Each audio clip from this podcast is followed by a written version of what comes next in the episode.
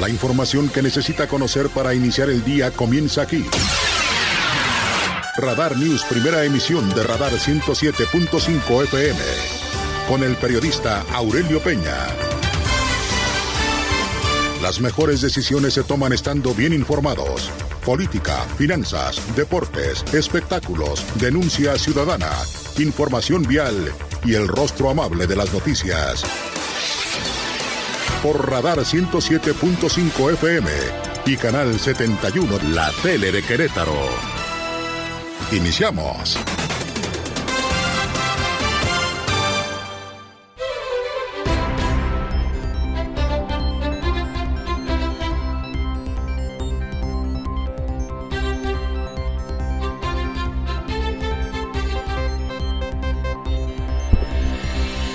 ¿Qué tal? ¿Cómo le va? Muy buenos días. Gracias. Además, los saludo como siempre con muchísimo gusto. Son las 6 de la mañana en punto. Las 6 en punto de este lunes 20 de febrero del año 2023. Como siempre, me da mucho gusto saludarlo aquí en Radar News.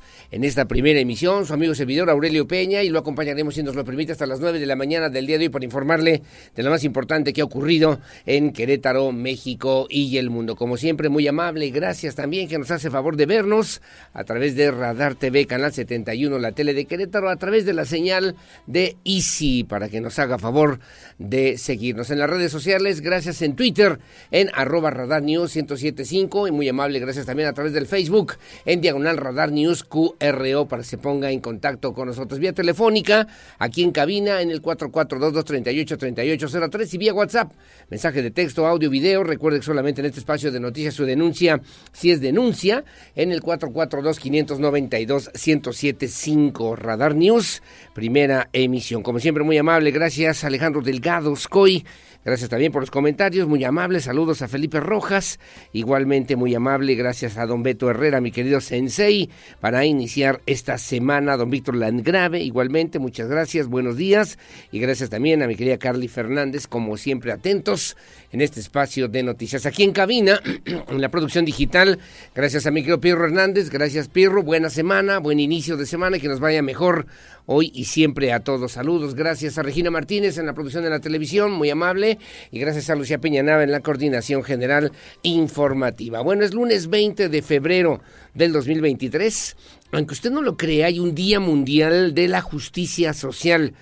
Día Mundial de la Justicia Social. ¿Qué es la justicia social? ¿Para qué sirve? ¿Con qué se come la justicia social? Bueno, pues tiene la finalidad, la finalidad de hacer conciencia entre la población para impulsar diferentes acciones orientadas todas a que exista una mayor justicia, pero también frente referida hacia la sociedad en su conjunto. Se pretende particularmente erradicar la, la pobreza, promover el empleo, trabajo decente, obviamente que sea armónico con las demandas y necesidades de la sociedad en su conjunto, además de la igualdad entre los sexos, el acceso al bienestar social y a la justicia social para todos. Es un día, es un día que se implementó en el 2007, se hablaba ya desde la perspectiva de la Asamblea General de las Naciones Unidas, con tal efecto se seleccionó como fecha de celebración en esta efeméride el 20 de febrero de cada año para la Organización de las Naciones Unidas. La búsqueda de la justicia social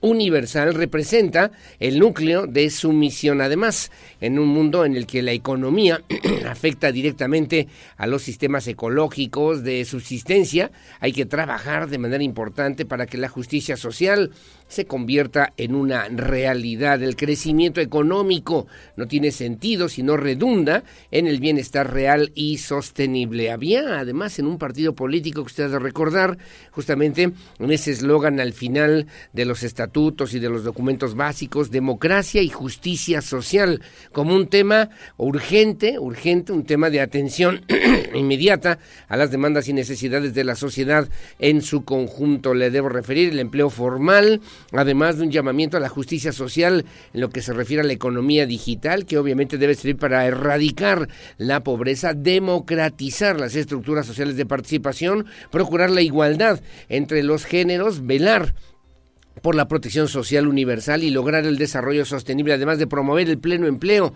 y el trabajo, le llaman de aquí decente, decente, el trabajo que sirve para atender las demandas de la familia, de las y los ciudadanos.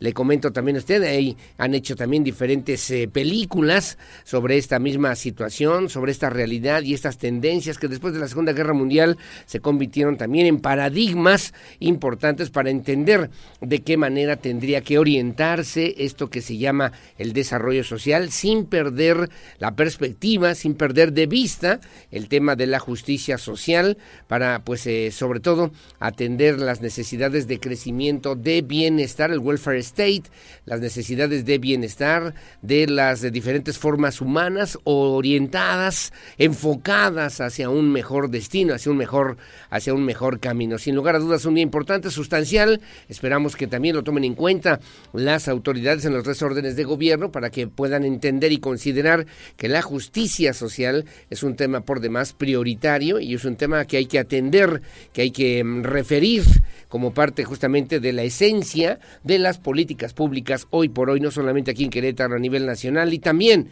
a nivel internacional. Como siempre, muy amable, gracias por el favor de su compañía. Son las seis de la mañana con siete minutos.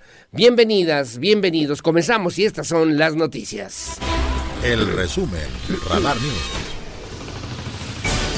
Bueno, tome sus consideraciones también porque el día de hoy, el día de hoy se estará implementando ya a prueba, será un mes de prueba, el programa Clic de Vida. Es un programa que tiene como objetivo establecer mecanismos de prevención a través de las cámaras de videovigilancia del programa Clics de Vida. Se estarán identificando, se estará detectando la velocidad de las y los conductores, sobre todo que circulan en el anillo vial Fray Junípero Serra y el circuito Universidad. Es el objetivo el objetivo, también refieren, es salvar vidas. Es una acción de gobierno, del gobierno del Estado, a través de la Secretaría de Seguridad Ciudadana, que contempla, por cierto, la aplicación de la ley respetando los límites de velocidad para que las y los ciudadanos manejen adecuadamente. Y además también, pues en este mes, el 20 de febrero al 20 de marzo, se establece esta primera etapa con la necesidad de garantizar la seguridad de las familias y que puedan aprender también a respetar respetar los límites de velocidad, la señalética,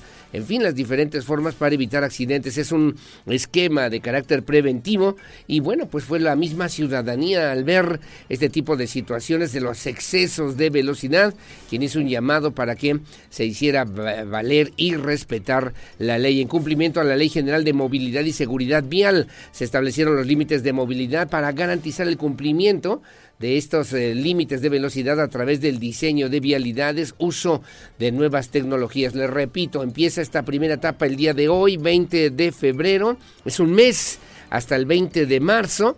Únicamente se llamará la atención si usted rebasa los límites de velocidad, si usted comete alguna infracción, si usted no respeta la señalética, se estará enviando también y esta es la forma de hacer este este pues eh, este piloteo, pues esta prueba del 20 de febrero al 20 de marzo para que usted también vaya cooperando con esta situación. Comenzarán con los sistemas móviles y posteriormente se integrarán también sistemas fijos en todo momento. Habrá transparencia de la información con señalamientos en la vialidad y en materia de la necesidad de tener una mayor conciencia vial. Se contará también con displays en la vialidad son referencias, pues señalética, que indican la velocidad de los vehículos de forma también eh, recurrente y estos display no son los que determinan la infracción. Esa es la primera etapa. En la segunda etapa, la segunda etapa también se estará considerando pues un sistema móvil para detectar vehículos exceso de velocidad, fotografía que será recibida también por los elementos en el filtro de seguridad y se detendrá ya en la segunda etapa a los vehículos que excedan, que rebasen los límites de velocidad, que no respeten pues esta disposición de clics de vida así se llama, se le mostrará la fotografía y se levantará la infracción correspondiente. El conductor deberá realizar el pago como cualquier otra multa de tránsito. Y en la tercera etapa se contará con dispositivos móviles y dispositivos fijos para monitoreo de la velocidad. Ambos tipos de dispositivos identificarán vehículos a exceso de velocidad y tomarán una fotografía. Para el caso de conductores con placas foráneas, un filtro de seguridad detendrá al vehículo para levantar la infracción in situ en el sitio, pues los conductores locales recibirán la infracción en su domicilio, que será la tercera etapa. Que es importante que el día de hoy comienza esta primera etapa, 20 de febrero al 20 de marzo, para que usted lo tome en cuenta y si va a circular o circula, eh, por el anillo vial Fray Junípero Serra o por el circuito Universidades, por favor le invitan a respetar los límites de velocidad desde una perspectiva preventiva para cuidar las vidas, la seguridad, la integridad de las familias queretanas. Bueno, muy amable, gracias. Las 6 de la mañana con 11 minutos, 6 con 11. Le comento también a usted que el viernes, el viernes se dio a conocer la renuncia, la renuncia del ahora ex titular del INDEREC, del Instituto del Deporte y la Recreación en el estado de Querétaro, Eduard Sánchez del Río, el, comunicado breve de prensa que enviaron también a través del gobierno del estado refiere que se retira para atender asuntos de carácter personal. El gobernador Mauricio Curi González aceptó la renuncia del ahora exfuncionario. En próximos días se espera que hoy, mañana, se pueda saber también quién será el nuevo titular de INDEREC, el nuevo responsable de esta dependencia, quién tendrá la encomienda de llevar al deporte al siguiente nivel. Obviamente los señalamientos, las exigencias que presentaron diferentes organizaciones sociales en contra del ahora exfuncionario, bueno, pues fueron también un tema que consideró la Contraloría en su titular Oscar García González para pues escuchar, atender las demandas y exigencias de quienes presentaron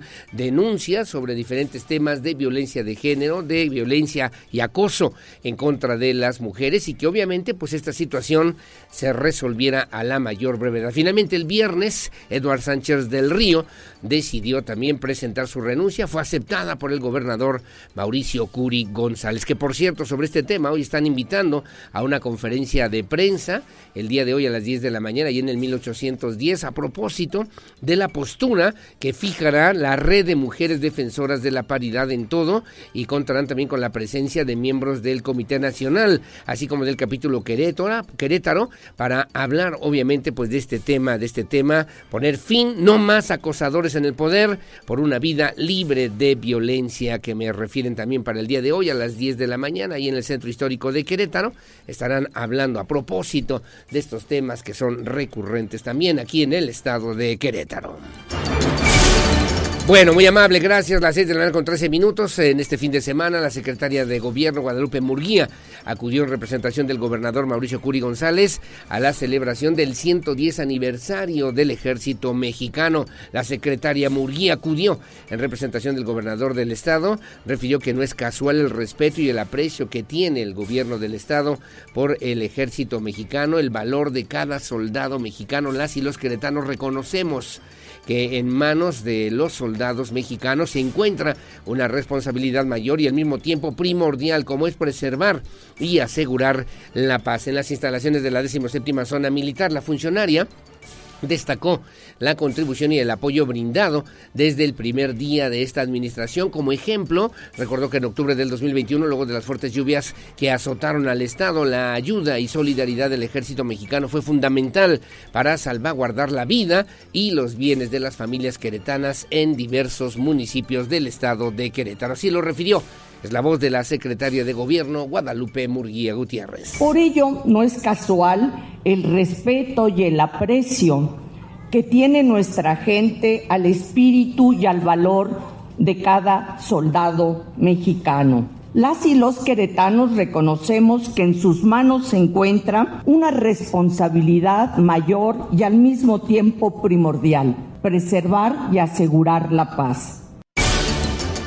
Bueno, muy amable, gracias. En su momento, el comandante de la 17 Zona Militar, el general de brigada, diplomado Estado Mayor Julio César Moreno Mijangos, resaltó que desde hace 110 años el ejército mexicano ha trabajado por el bien del pueblo, por la nación, con un alto grado de lealtad a las instituciones y con patriotismo. Mencionó también que son mujeres y hombres que trabajan día a día por la más noble, por las más nobles causas del país, resguardar y cuidar las instituciones de nuestro país, portar con orgullo el uniforme militar eh, con el que se actúa desde varios frentes. Allí estuvo también el alcalde de Querétaro, Luis Nava Guerrero, en este evento que contó con la presencia de la secretaria de gobierno, le decía yo, también Guadalupe Murguía, el fiscal general del Estado, Alejandro Echeverría Cornejo, el general de división diplomado del Estado Mayor en retiro, presidente de la Asociación de Militares Retirados, Harold Henry Rablin Torres, el secretario de Desarrollo Sostenible, sostenible eh, o sustentable, mejor dicho, Marco del Prete Tercero y el secretario general de Gobierno del municipio de Querétaro, Arturo Molina Zamora.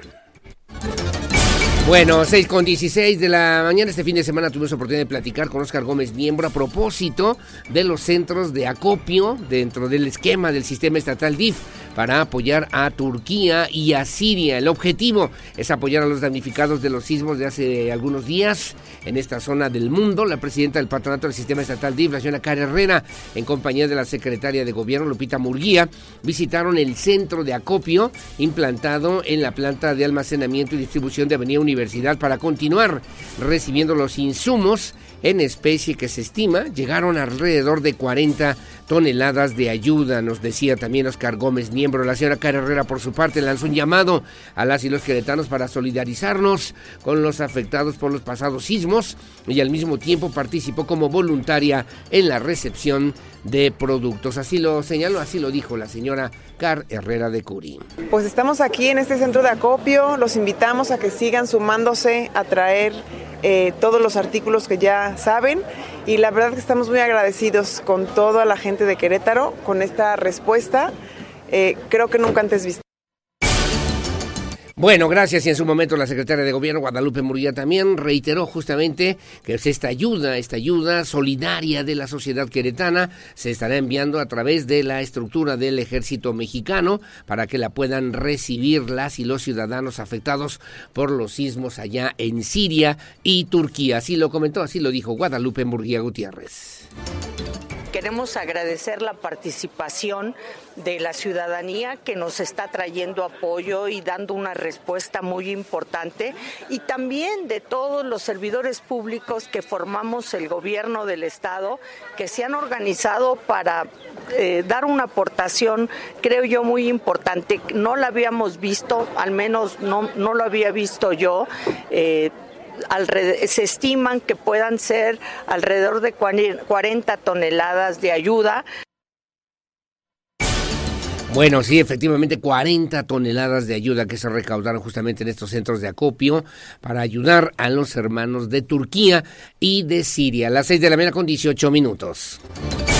Bueno, me voy con la secretaria de la Juventud, Virginia Hernández, porque le debo referir a usted, se entregaron, bueno, ya se establecieron 170 mil pesos en, premios, en premios para la legislatura de la Juventud. La secretaria del ramo, Virginia Hernández, refirió también que se destinó una bolsa de 175 mil pesos para premiar a los cinco primeros lugares del programa Legislatura de la Juventud Iniciativa, que busca impulsar la participación ciudadana y que está dirigida a jóvenes entre 12 y 20 29 años. Las y los interesados tendrán que presentar algún proyecto de iniciativa o de reforma de ley. En todo caso, el desarrollo de una política pública en materia de juventud alineada a uno de los 17 Objetivos del Desarrollo Sostenible, ODS por sus siglas en inglés, de la Agenda 2030, que es una agenda climática, pues misma que tendrá aplicación en el ámbito estatal. Así lo dijo la secretaria de la Juventud, Virginia Hernández Vázquez. Un proyecto que va a salir ahora es la legislatura juvenil, donde los jóvenes van a poder tener la oportunidad de hacer o crear una iniciativa de ley, trabajarla con los diputados y, y a lo mejor y una que otra pueda ser después presentada o impulsada por los mismos diputados. Bueno, dos avisos importantes de Cofepris para que usted también lo tome en cuenta, por favor, que tienen que ver primero porque Cofepris, eh, la Cofepris, como usted sabe, es la Comisión Federal para la Protección contra Riesgos Sanitarios, emitió una alerta, un aviso de riesgo sobre la falsificación de enterogermina. Ya sabe que pues es muy común, ¿no? En, eh, en el uso doméstico aquí en el estado de Querétaro, un aviso de riesgo para informar a la población en el estado de Querétaro sobre la falsificación y adulteración de enterogermina Germina, 4 billones UFC UFC de esporas de Bacillus classuli, eh, que pues eh, tiene que ver con la formulación farmacéutica, suspensión en el número de lote 01030, la fecha de caducidad original es de abril del 2022, en presentación de caja con 10 ampolletas de 5 mililitros. Las características para identificar el producto falsificado son las siguientes, refiere también hoy la COFEPRIS, el año de fecha de caducidad, que fue borrado, por cierto, en este lote 01041 del empaque primario no existe en los registros de la empresa y tercero, la fecha de caducidad no coincide con el empaque secundario para que tome usted precauciones si va a consumir, si ha comprado, si va a comprar enterogermina aquí en el estado de Querétaro. Ese primer llamado. Y luego segundo, también la COFEPRIS alerta, es una alerta sanitaria sobre la falsificación del producto aspirina, ácido acetilsalicílico, 500 miligramos. La Secretaría de Salud en el estado de Querétaro informó que la Comisión Federal para la Protección contra Riesgos Sanitarios emitió una alerta sanitaria derivada del análisis técnico y de la evaluación de la información proporcionada por la empresa Bayer de México SADCB sobre la falsificación del producto aspirina eh, de 500 miligramos con número de lote X287 y fecha de caducidad diciembre 2. Dice solamente en presentación de caja con 40 tabletas para que por favor tome usted sus precauciones. Toda la información está a través de la COFEPRIS, de la página, de la página institucional www.go.mx, diagonal COFEPRIS, diagonal acciones y programas, denuncias sanitarias para que pueda usted verificar esta información que sin lugar a dudas es importante para todos nosotros. Las 6 de la mañana con 22 minutos. Bueno, rápidamente solamente una información a nivel nacional. El presidente Andrés Manuel López Obrador el día de ayer se refirió, se refirió a la pues nacionalización del litio como un tema también importante. López Obrador firmó el decreto en el que se declara que el litio, el litio es propiedad de la nación y su explotación será facultad exclusiva del gobierno de México. López Obrador firmó este decreto mediante el cual se declara eh, pues esta esta situación importante para nuestro país. Mediante el decreto se señala que la explotación de litio será exclusiva de la empresa Litio MX o Litio México y solo se permitirá la participación de capital privado en sociedad con esa empresa para estatal. Así lo refirió, así lo dijo el presidente de la República, Andrés Manuel López Obrador. Lo que estamos haciendo ahora, guardadas las proporciones y en otro tiempo, es eh, nacionalizar el litio para que no lo puedan explotar extranjeros, ni de Rusia, ni de China, ni de Estados Unidos. El petróleo y el litio son de la nación, son del pueblo de México, de ustedes, de todos los que viven en esta región de Sonora, que tienen de todos los mexicanos. Entonces, estamos firmando pues este acuerdo, ya hay una ley que se aprobó en el Congreso. Ya se tomó la decisión, la ley está aprobada en el Poder Legislativo y el litio es de la nación. Bueno, gracias. Eh, le daremos detalles con mucho gusto de esta información, sin duda alguna importante, relevante para todos. Gracias a la Secretaría de Movilidad. Me están informando también que al momento, Carrillo, sin novedad, son las 6 de la mañana con 20 minutos, seis quince veinte están atentos ahí a través de los agentes de movilidad en esta zona de Carrillo. Gracias, como siempre, 6 de la mañana con 24 minutos. Saludos a Jorge Navarro, igualmente, que nos hace favor de sintonizarnos en este espacio de noticias que, como usted sabe, transmitimos en vivo y en directo desde esta noble, histórica, próspera, colonial, barroca, generosa, hospitalaria, humanitaria, honorable, pacífica, competitiva y siempre limpia, ciudad de Santiago de Querétaro, corazón de la República Mexicana. Buenos días, Querétaro.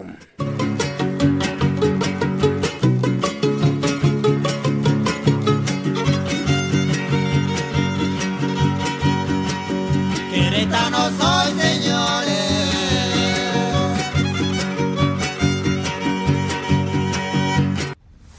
El clima, el pronóstico del tiempo, temperatura y las recomendaciones antes de salir de casa. El clima en Radar News.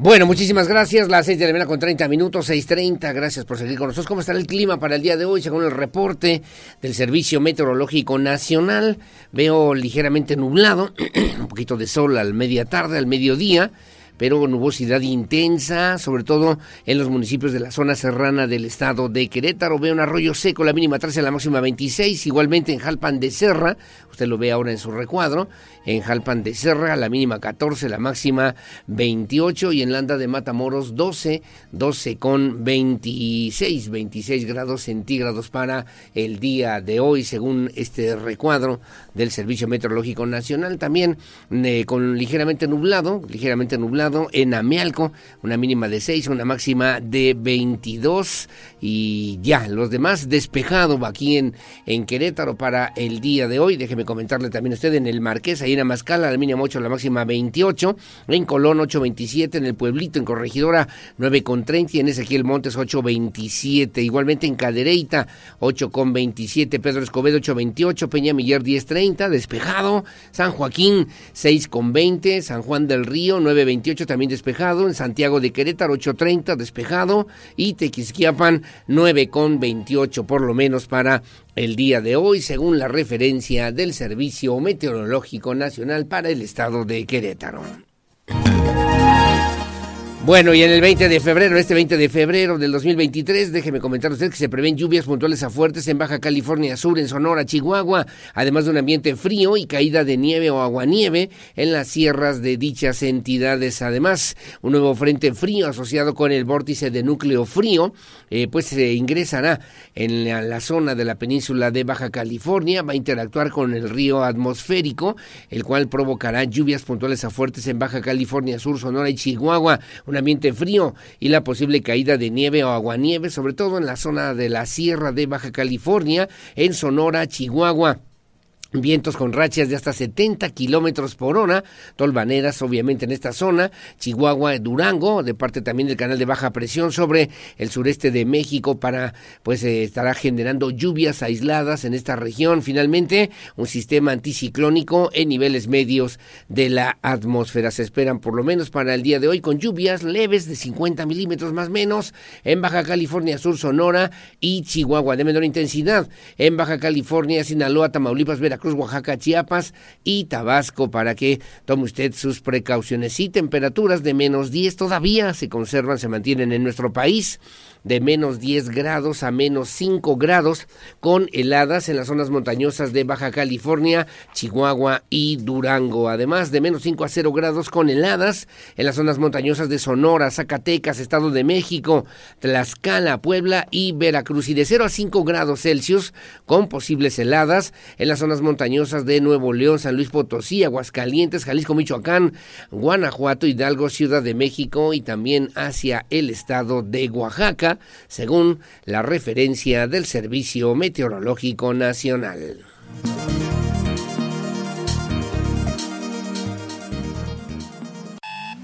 Información policiaca. Radar News.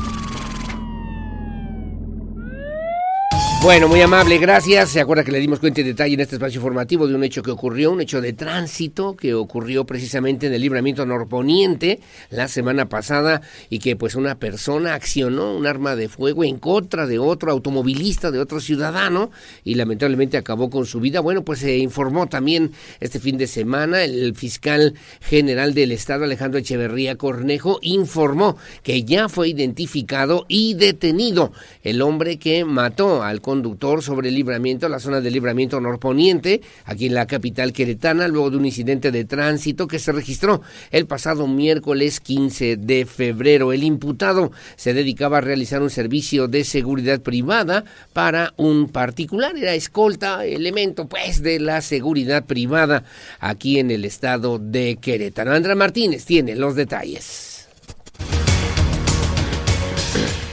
Ya fue identificado y detenido el hombre que mató a un conductor sobre tras un incidente de tránsito registrado el miércoles 15 de febrero, informó el fiscal general del Estado, Alejandro Echeverría Cornejo. Confirmó que el imputado, que se dedicaba a realizar un servicio de seguridad privada a un particular, accionó su arma de fuego contra el conductor con el que tuvo el hecho de tránsito. Este fue definitivamente por un accidente de tránsito.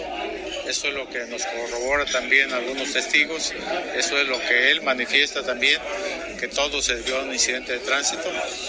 Y bueno, pues dado que esta persona realiza un servicio de seguridad privada a un particular con autorización de la aportación de arma, por supuesto, este, hizo uso de su arma, naturalmente que, no se justifica, no lo acredita, ni tampoco, por supuesto, este, tenía facultades como para, para hacer el uso del arma de fuego y en ese sentido nosotros lo oficializamos. Echeverría Cornejo reportó que ya se realizó la audiencia inicial en contra del imputado, pero su defensa solicitó la ampliación del término, por lo que la audiencia se reanudará este jueves 23 de febrero. Agregó que mientras tanto el sujeto se encuentra interno en el cerezo de San José el Alto y se buscará vincularlo a proceso por el delito de homicidio calificado y que se le dicte prisión preventiva. Para Grupo Radar, Andrea Martínez.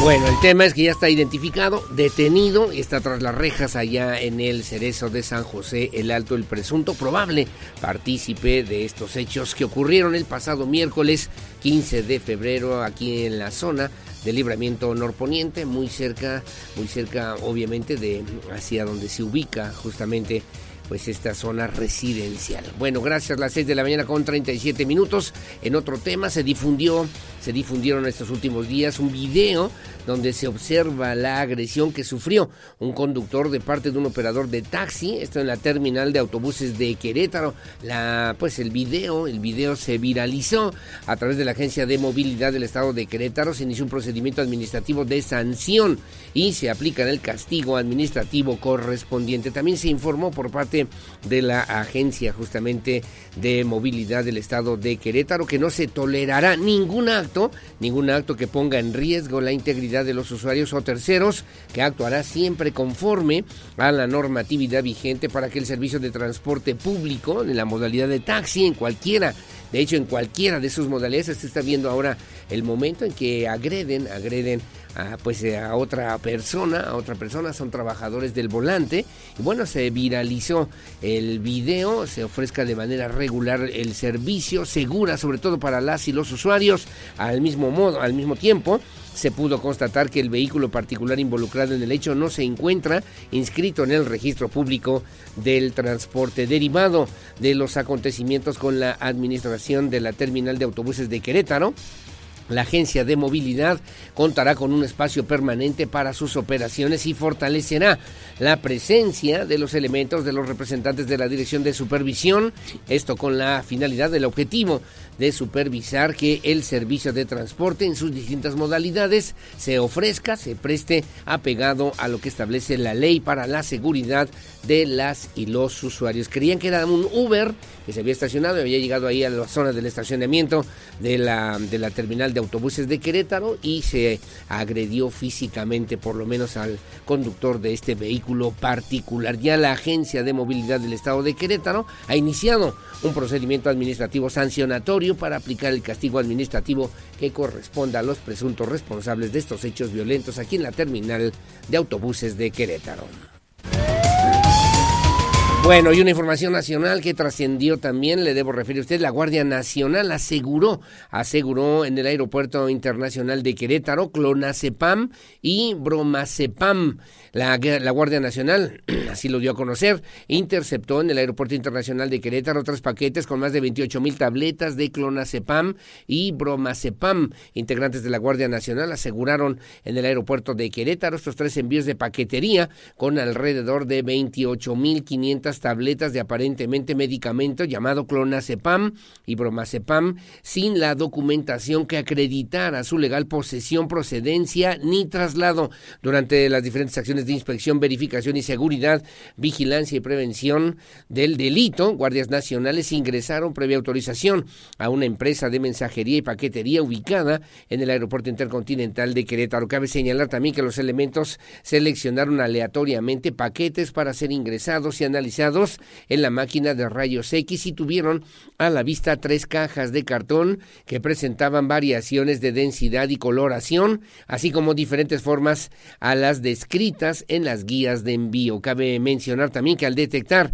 las inconsistencias, los integrantes de la Guardia Nacional procedieron a efectuar una revisión manual localizando en uno de los paquetes procedente de Guanajuato y con destino hacia el estado de Michoacán 150 cajas con 30 tabletas de aparente bromacepam. En el otro en, los otros dos paquetes provenientes de Cancún, Quintana Roo con destino a Jalisco encontraron un total de 240 cajas con 100 tabletas de posible clonazepam, dado dando un total de 28.500 comprimidos de medicamentos psicotrópicos que no contaban con la documentación que amparara su legal posesión, procedencia ni traslado, que fue detectada, pues, aquí en el aeropuerto intercontinental del estado de Querétaro. Bueno, gracias, las 6 de la mañana con 41 minutos, 6.41, gracias como siempre, hacemos una pausa, hacemos una pausa, regresamos enseguida con más aquí en Radar News, en esta primera emisión, muchos saludos a Leti Sainz, Uribe, que también nos hace favor de sintonizarnos, muy amable, gracias, que tengan buen día Samuel Jiménez, salud Cerito Santana, que también el día de hoy me dice, eh, bueno, como siempre, benditos días, gracias Padre Nuestro por todo lo recibido, por la bondad que también hemos recibido, bendice y acompaña, como siempre, a nuestros enfermos y a quienes los cuidan, siempre para las familias queretanas, el más profundo de los abrazos. Gracias, mi querida Lucerito Santana, igualmente Antonio Don, Antonio González, muchas gracias, buen día, fuerte abrazo, saludos a los muchachos, Saludos a los jóvenes, como siempre. Saludos que nos hacen favor a Yair, a, Esaú, que también nos, eh, sintonizan, y a Tadeo, que nos hacen favor de acompañarnos como todas las mañanas. 6 de la mañana con 42 minutos.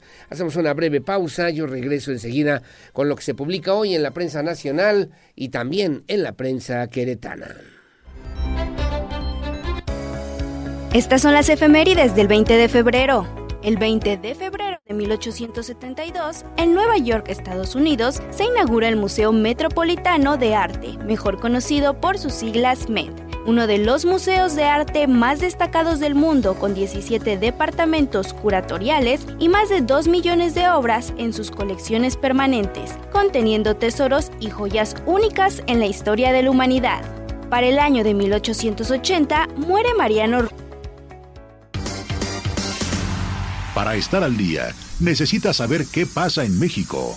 Estas son las notas más importantes de los periódicos nacionales en Radar News. Bueno, muchísimas gracias. Las 6 de la mañana con 46 minutos que se publica hoy en la prensa nacional. Comenzamos con el periódico Reforma. A ocho columnas dice flojean senadores y ganan millones. Tampoco trabajan en comisiones, reducen reuniones de 450 a 210.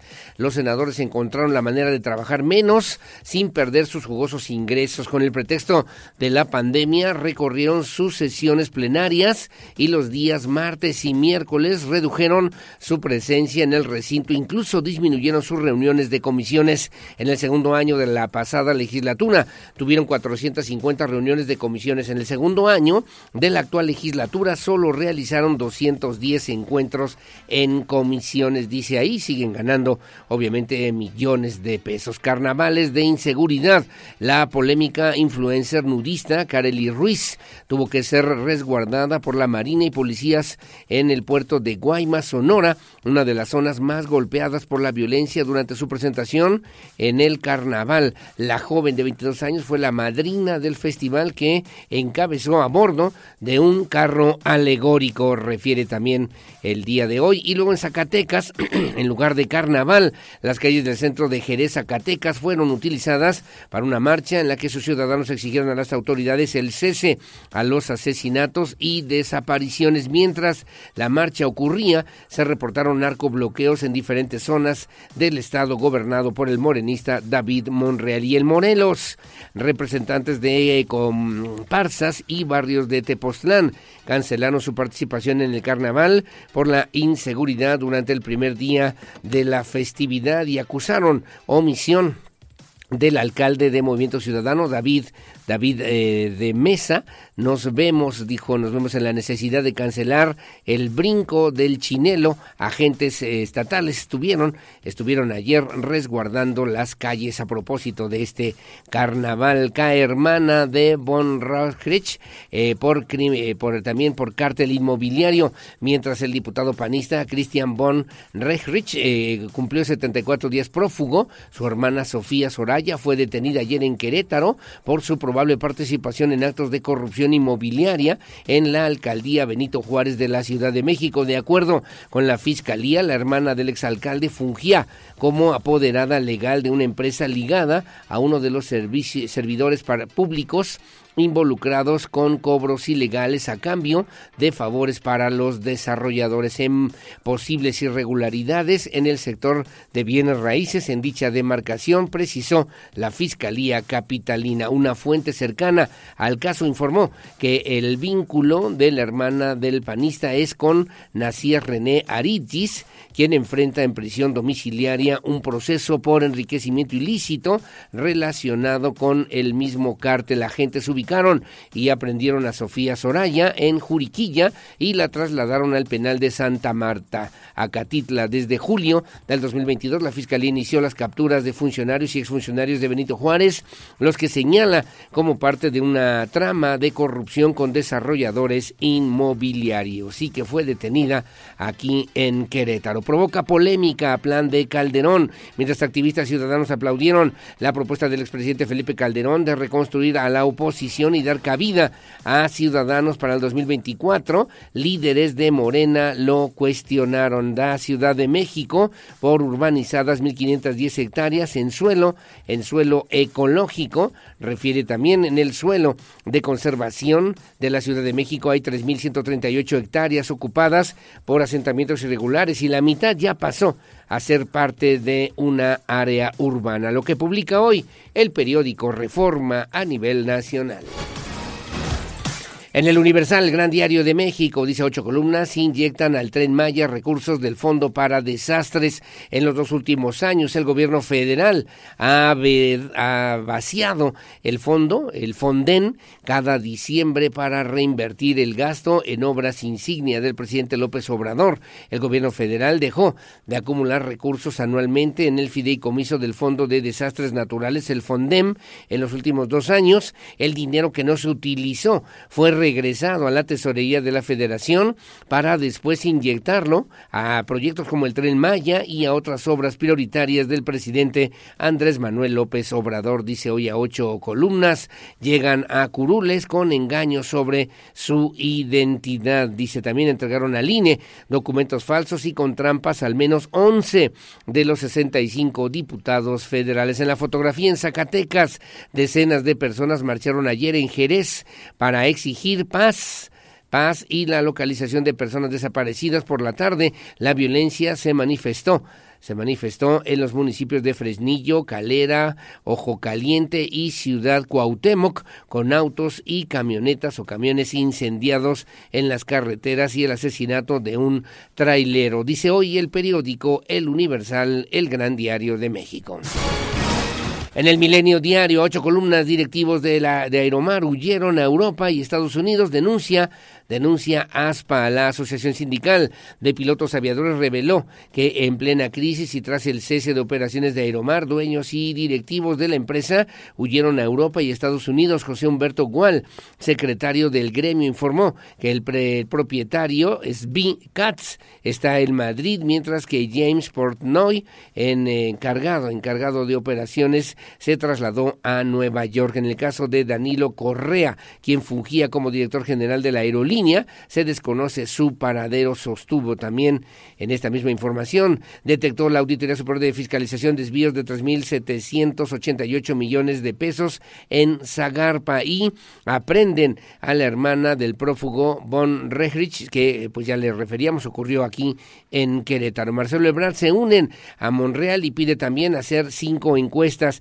el equipo de Marcelo Ebrar confirmó a Milenio su petición a la dirigencia nacional de Morena para que ordene al menos cinco encuestas que permitan elegir al candidato en el 2024, realizar una sola pregunta que no incluya la de reconocimiento y elevar de mil a cincuenta mil la cifra de ciudadanos entrevistados, además de debates primarias y consultas mexicanos consulta a mexicanos en el exterior, en el extranjero, el brother, el brother, ¿no? El Brody, el Brody Marcelo vuelve al terror en el terror en Zacatecas, tiroteos, bloqueos y quema en al menos cinco municipios allá en Zacatecas. Lo que publica hoy el periódico Milenio Diario. El análisis de la información más importante de los diarios queretanos a continuación en Radar News. Bueno, muchísimas gracias. Son las 6.54 de la mañana que se publica hoy en el diario de Querétaro, que dije mi amigo Mario León Leiva. Ocho columnas cuentan con seguro cinco de cada diez vehículos. aumentó del 20% en costos obliga a comprar coberturas más reducidas, dice también la Asociación Mexicana de eh, Agentes de Seguros y Fianzas, Asociación Civil en Querétaro. Refiere también en esta información que eh, pues detalló que en el estado 5.2 vehículos de 10 tienen seguro, por lo que es uno de los estados con más unidades aseguradas, lo cual ha sido impulsado por el seguro que otorga el gobierno del estado con el refrendo dice. En la fotografía sirven para todo menos paradas, menos para las paradas. Las estaciones construidas en la gestión del expresidente municipal de Querétaro, Marcos Aguilar, son utilizadas como dormitorio por personas, por personas de otros estados en busca de empleo. Limpian y recogen el espacio al despertar, refiere también en esta fotografía.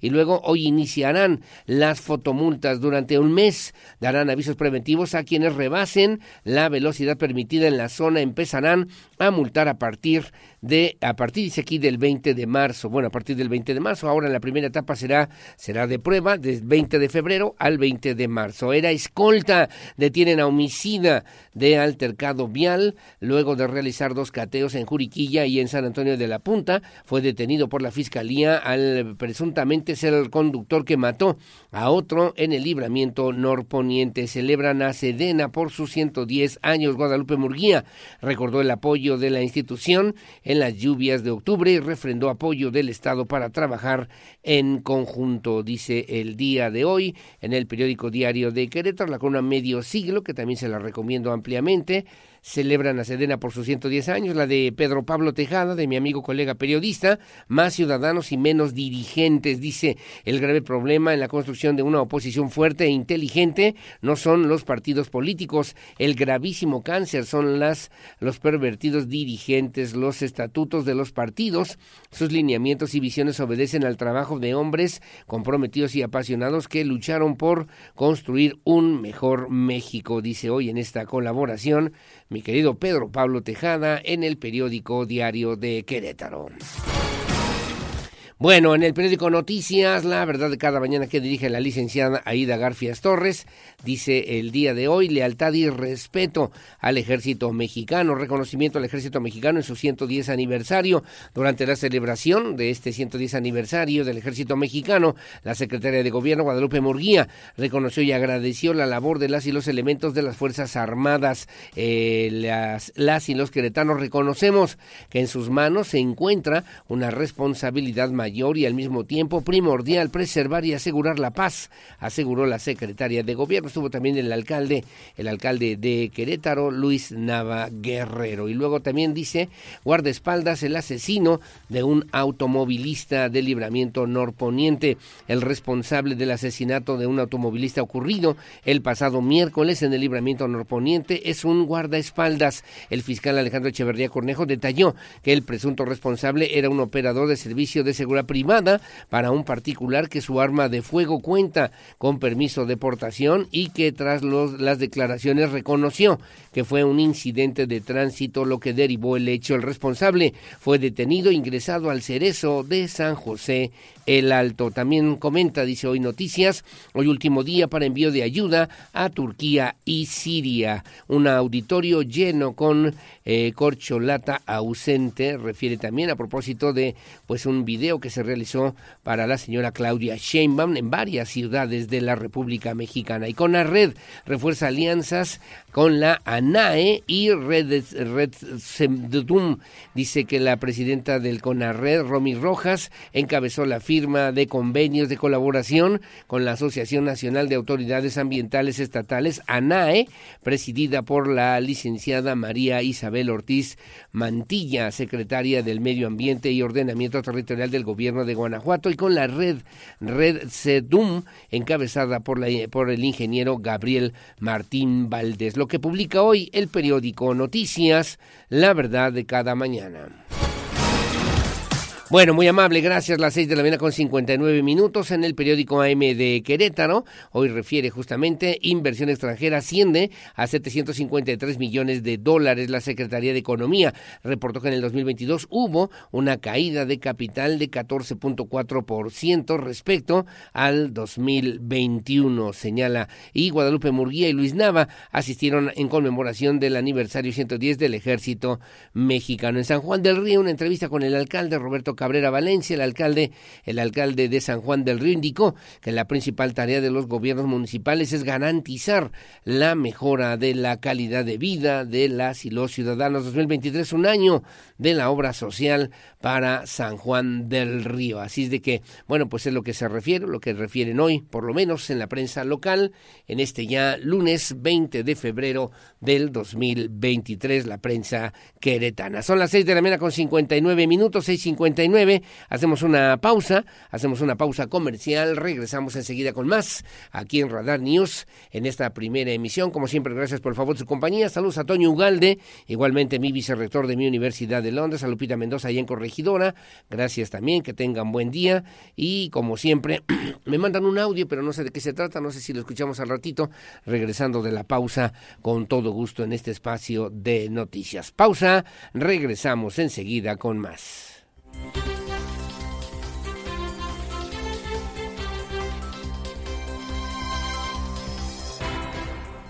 Información local. Radar News.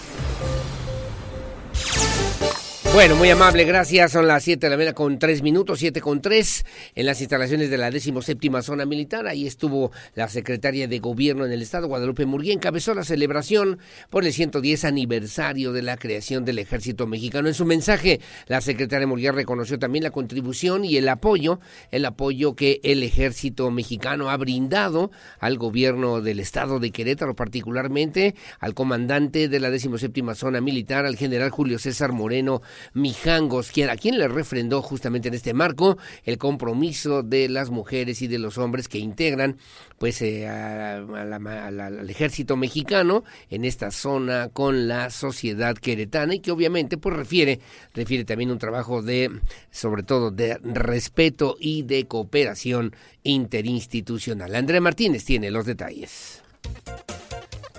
En las instalaciones de la decimoséptima zona militar, la secretaria de Gobierno estatal Guadalupe Murguía Gutiérrez encabezó la celebración del 110 aniversario de la creación del Ejército Mexicano. En su mensaje, la funcionaria estatal reconoció la contribución y apoyo que el Ejército ha brindado a este gobierno estatal, al recordar que en octubre del 2021 su trabajo fue fundamental para salvaguardar la vida y patrimonio de las familias ante las lluvias e inundaciones que se registraron en varios municipios de la entidad. Su respaldo nos dio seguridad y tranquilidad. Hoy nuevamente, a nombre del gobernador del estado, quiero agradecer y expresar nuestro más profundo respeto y reconocimiento a su noble labor. Cuenten con nosotros para seguir juntos trabajando por este Estado y por nuestro país.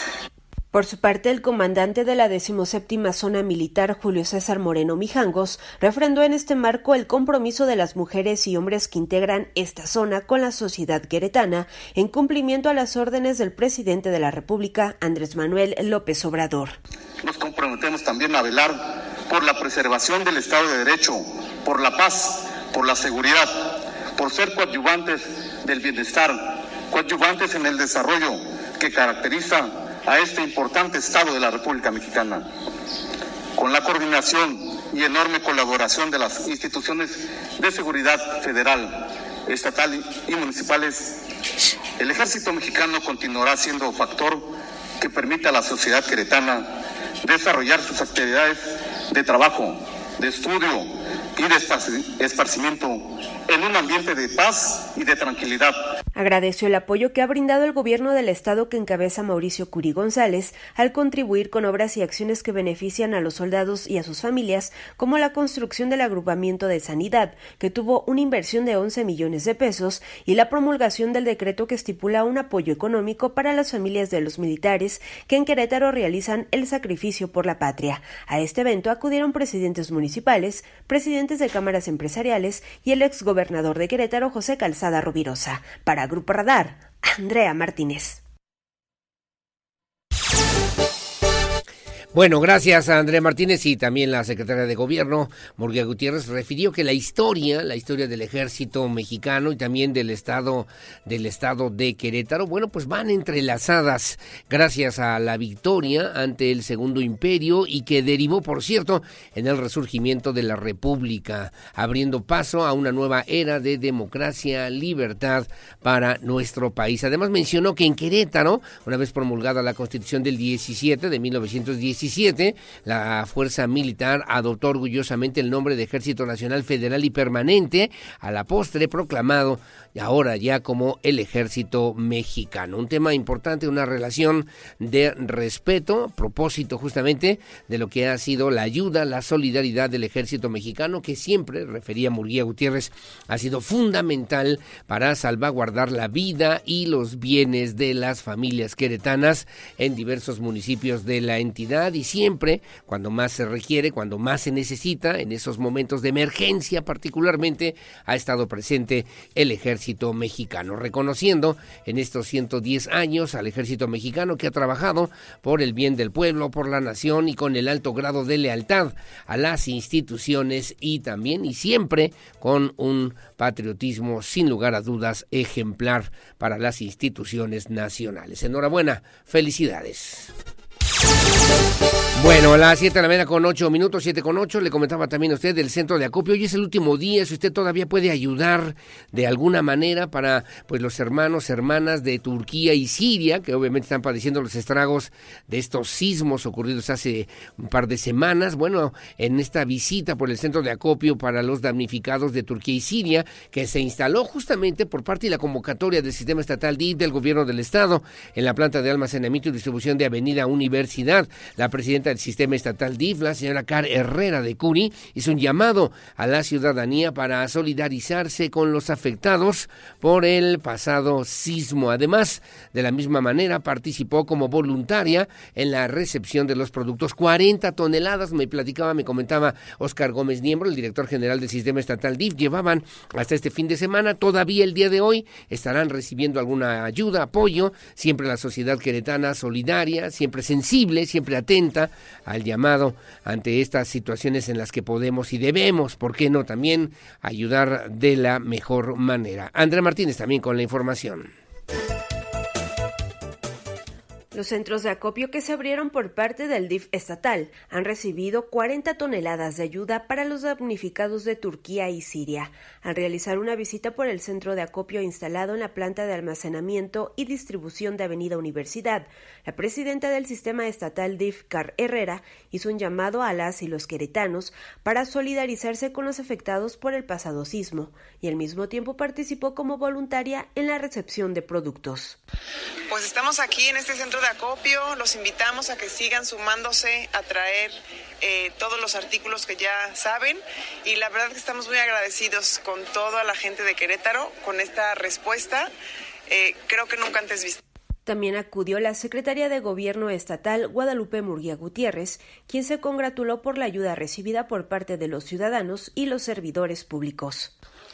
Estamos aquí en el centro de acopio y queremos agradecer la participación de la ciudadanía que nos está trayendo apoyo y dando una respuesta muy importante y también de todos los servidores públicos que formamos el gobierno del estado que se han organizado para eh, dar una aportación, creo yo, muy importante. No la habíamos visto, al menos no, no lo había visto yo.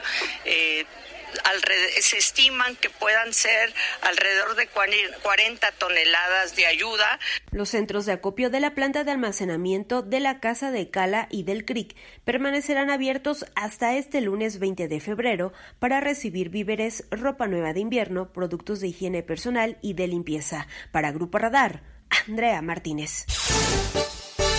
Bueno, ahí en este centro de acopio, bueno, la todavía para el día de hoy, si usted quiere ayudar, puede hacerlo, agradeciendo además la importante respuesta de la sociedad queretana, nunca antes vista, de la gente, señalaba también la señora Car Herrera, y bueno, agradeciendo la participación de la ciudadanía que pues eh, em, logró, llevó apoyo, en fin, 40 toneladas de ayuda. El director general del Sistema Estatal de Oscar Gómez Niembro también informó que los centros de acopio de la planta de almacenamiento, la Casa de Cala y el permanecerán abiertos hasta el día de hoy, lunes 20 de febrero, para recibir víveres, ropa nueva de invierno, productos de higiene personal y de limpieza. Refirió también que el sistema estatal DIF agradece a la sociedad en general, a la Universidad Tecnológica de San Juan del Río, quien aportó cerca de 1.5 toneladas de apoyo, así como a Protección Civil, al Colegio de Bachilleres, a la Fiscalía General del Estado, Seguridad Ciudadana, a la Comisión Estatal del Agua, a la Secretaría de Educación, Derechos Humanos, Comisión Estatal de Infraestructura,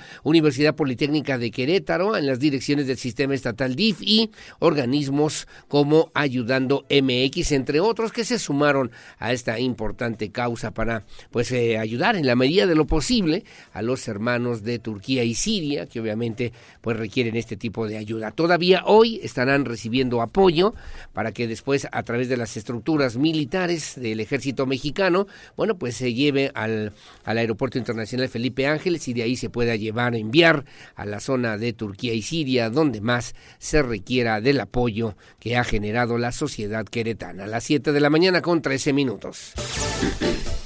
Bueno, y fue fin de semana de ayuda, de apoyo también en el Radiotón, catorceavo, décimo cuarto Radiotón que se llevó a cabo eh, pues eh, este sábado, el pasado sábado, ahí en la zona de la Plaza Constitución, donde participaron pues eh, las diferentes empresas de radio y televisión convocadas, convocadas por la Asociación Mexicana de Ayuda a Niños con Cáncer. Bueno, pues se logró también una ayuda significativa para este tema, sin lugar a dudas importante. Patricia Otero Lara, ella es directora de la Asociación Mexicana de Ayuda a Niños con Cárcel en Querétaro, refirió que en esta cuarta edición del Radiotón 2023 alcanzó la meta de recaudar un millón trescientos mil pesos, con los que se apoyará a 321 chavitos menores de edad, con hospedaje, alimentación, transporte, medicamentos, material asistencial y desarrollo humano, en la, con la finalidad de que puedan continuar recibiendo la atención médica que requieren y que no abandonen sus tratamientos por falta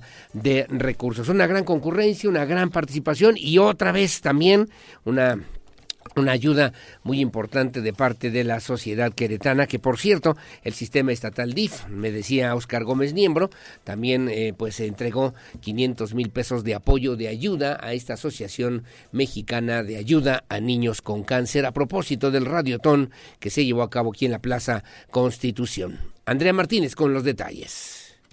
Un éxito la decimocuarta edición del Radiotón 2023 que superó la meta de recaudar 1.300.000 pesos para apoyar a las niñas, niños y adolescentes con cáncer que atiende a MANC. La directora de la Asociación Mexicana de Ayuda a Niños con Cáncer en Querétaro, Patricia Otero Lara, destacó que con este recurso se apoyará a 321 menores de edad con hospedaje, alimentación, transporte, medicamento, material asistencial y desarrollo humano con el fin de que continúen recibiendo la atención médica que requieren y no abandonen el tratamiento por falta de recursos.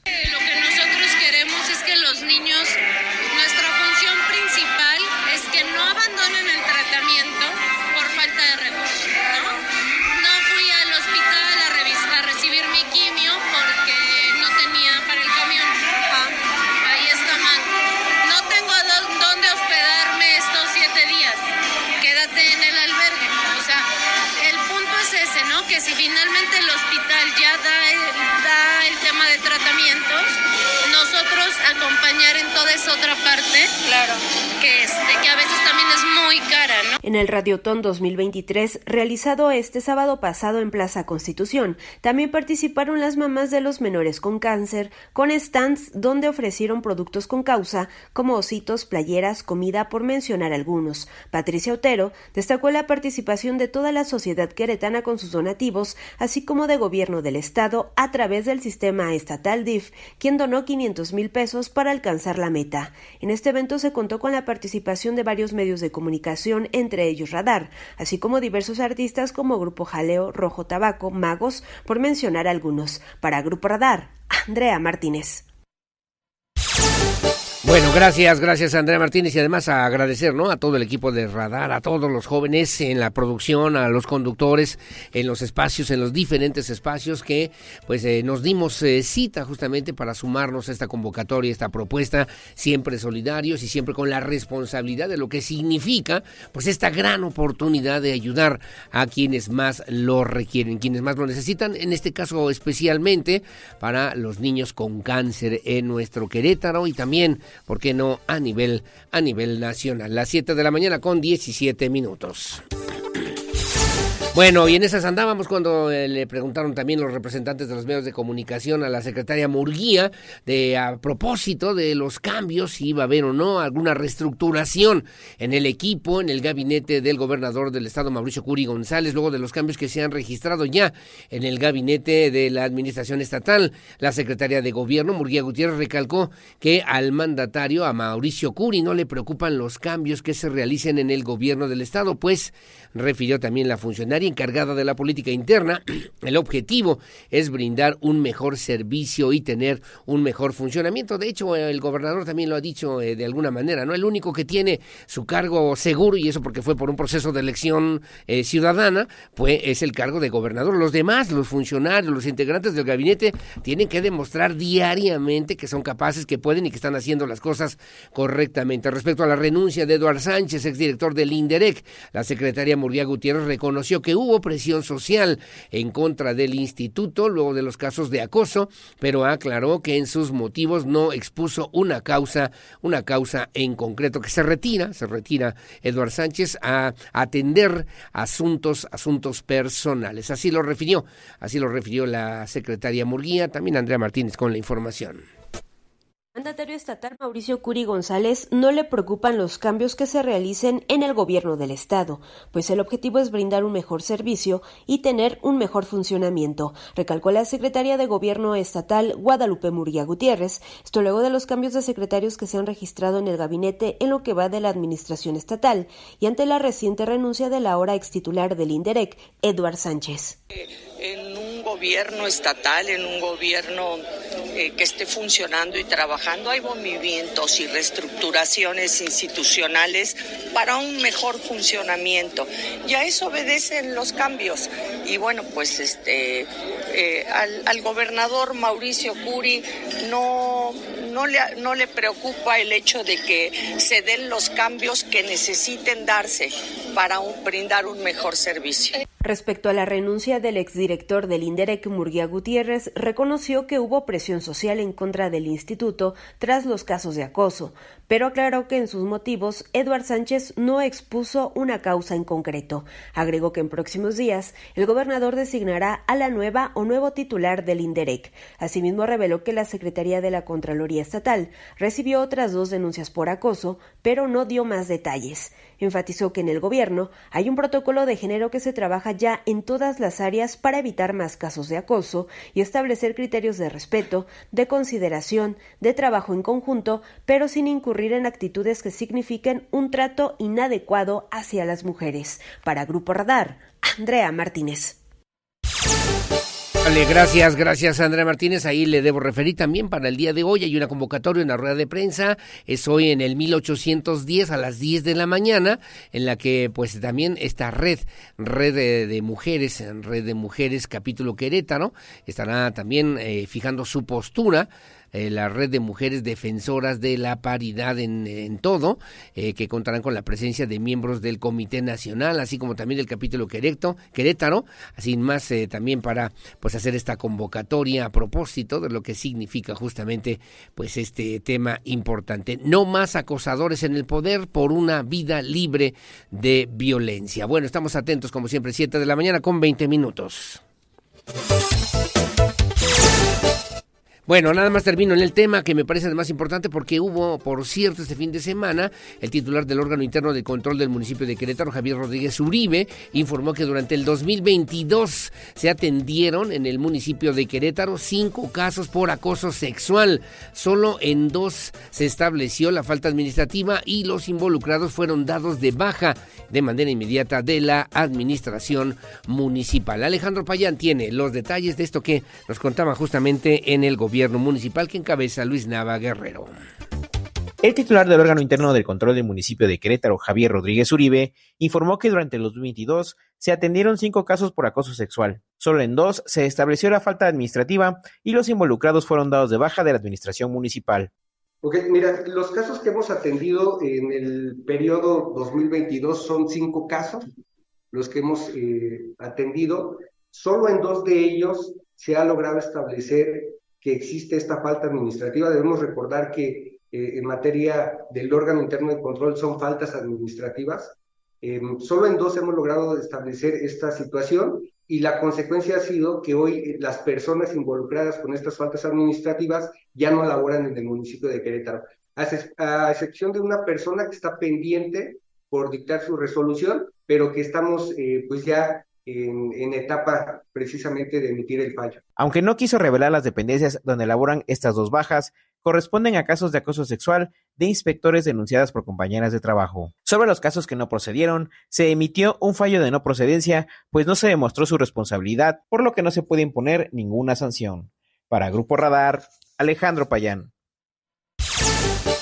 Bueno, gracias, gracias Alejandro Payán. Estaremos atentos al pendiente y que obviamente no más acosadores en el poder por una vida libre de violencia se convierta en una realidad en Querétaro, no solamente en el gobierno del Estado como estructura gubernamental, sino también en los 18 ayuntamientos de Querétaro. 723, hacemos una pausa. Voy también de recuento a lo que ya señala para esta semana en este balance de la obra de Paseo 5 de febrero, Magis Alcocer y mucho más aquí en Radar News en esta primera emisión, además de los deportes con Víctor Monroy. Pausa y volvemos.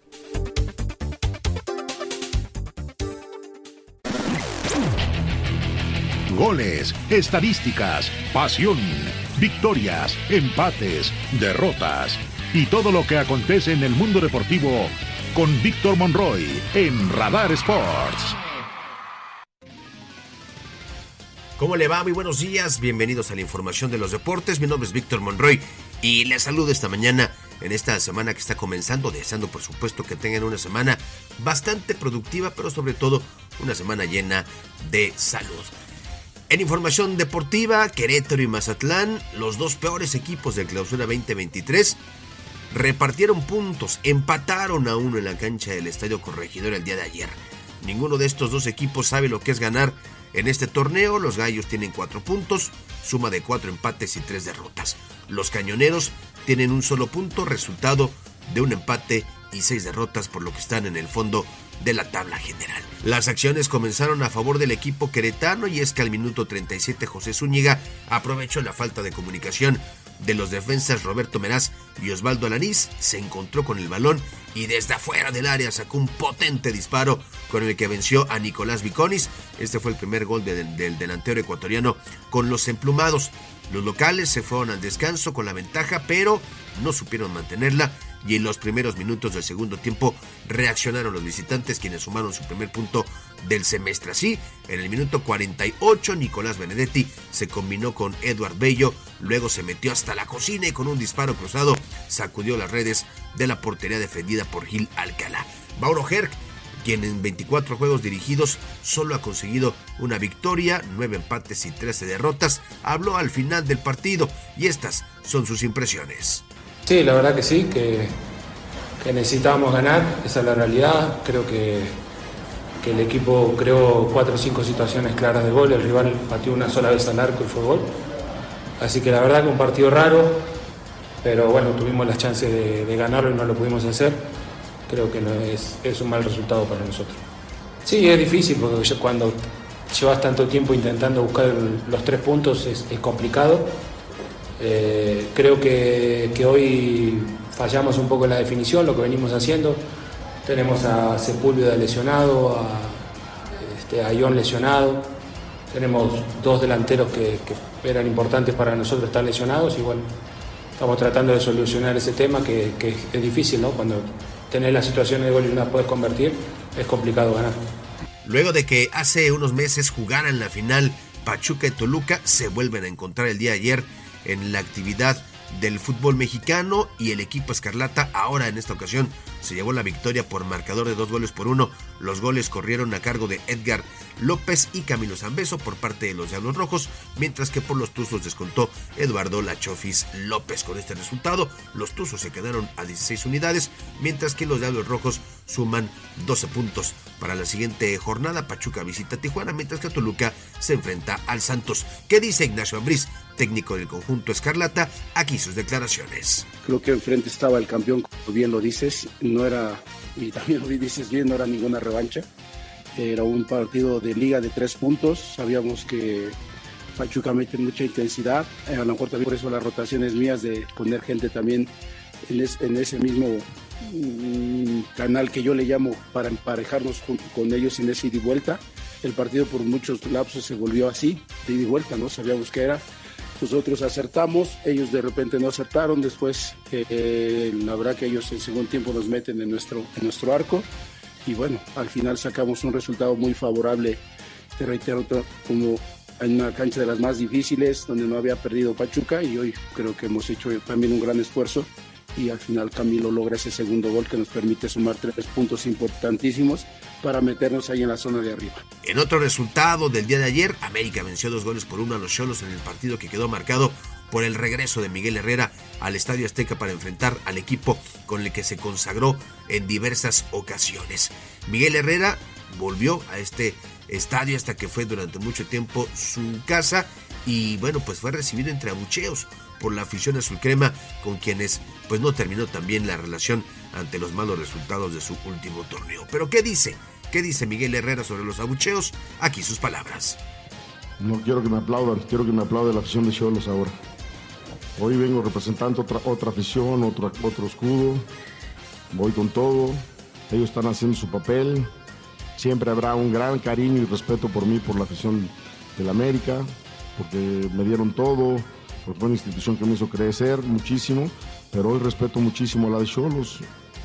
Y hoy estoy pensando en la de ella, no, no, voy a criticar la, la afición, porque al final de cuentas ellos deciden qué tienen que hacer calificado con la, gran esperanza de pasar el repechaje, porque vamos a calificar entre los primeros ocho, porque estoy seguro que este equipo dándose, brindándose como se brindó el, día de hoy, podemos conseguir algo muy importante y calificar entre los primeros ocho, después iremos a buscar el repechaje, ¿no? Y si lo pasamos, vamos a ser un equipo de mucho cuidado.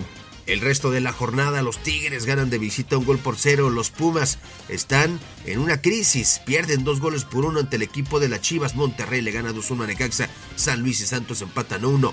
Puebla pierde 3-1 ante Cruz Azul. Y Juárez y León empataron a cero goles. Hasta aquí lo más importante en esta mañana. Mi estimado Aurelio, te mando un fuerte abrazo. Gracias. Muy buenos días.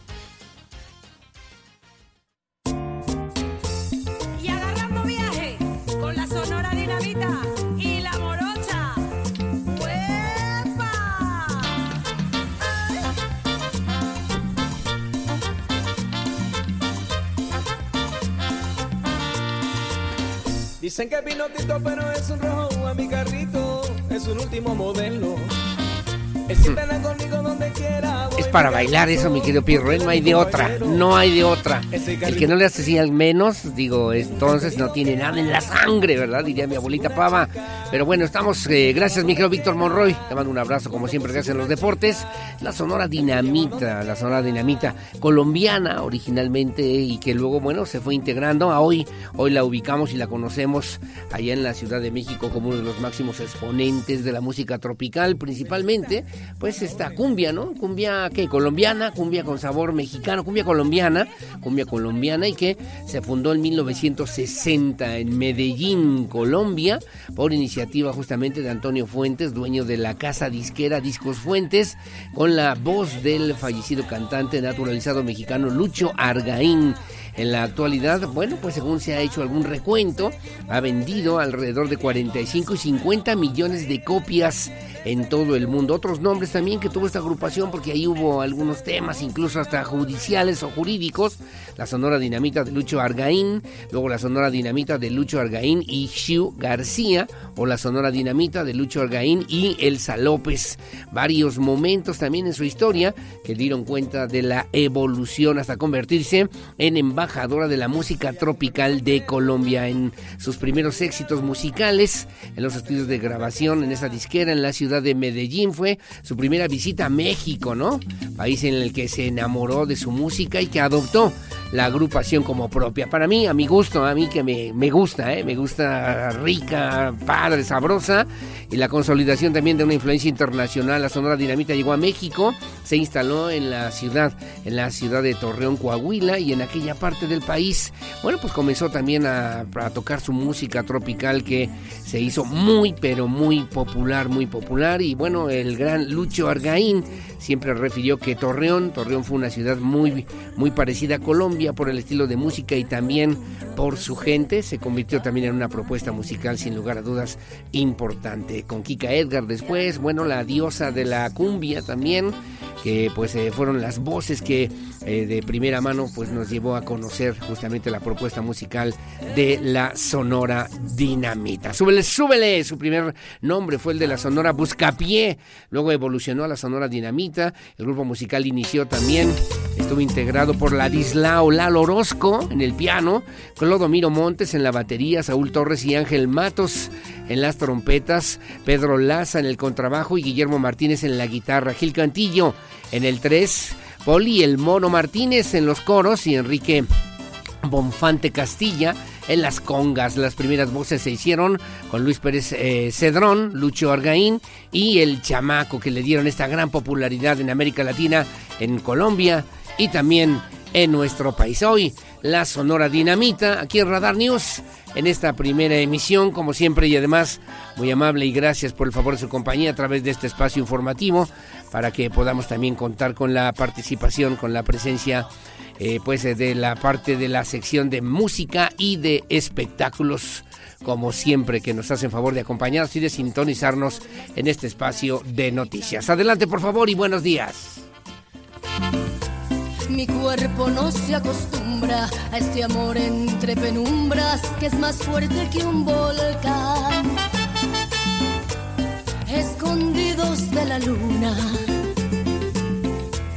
no se puede continuar. Por desgracia o por fortuna, no te dejaré de amar.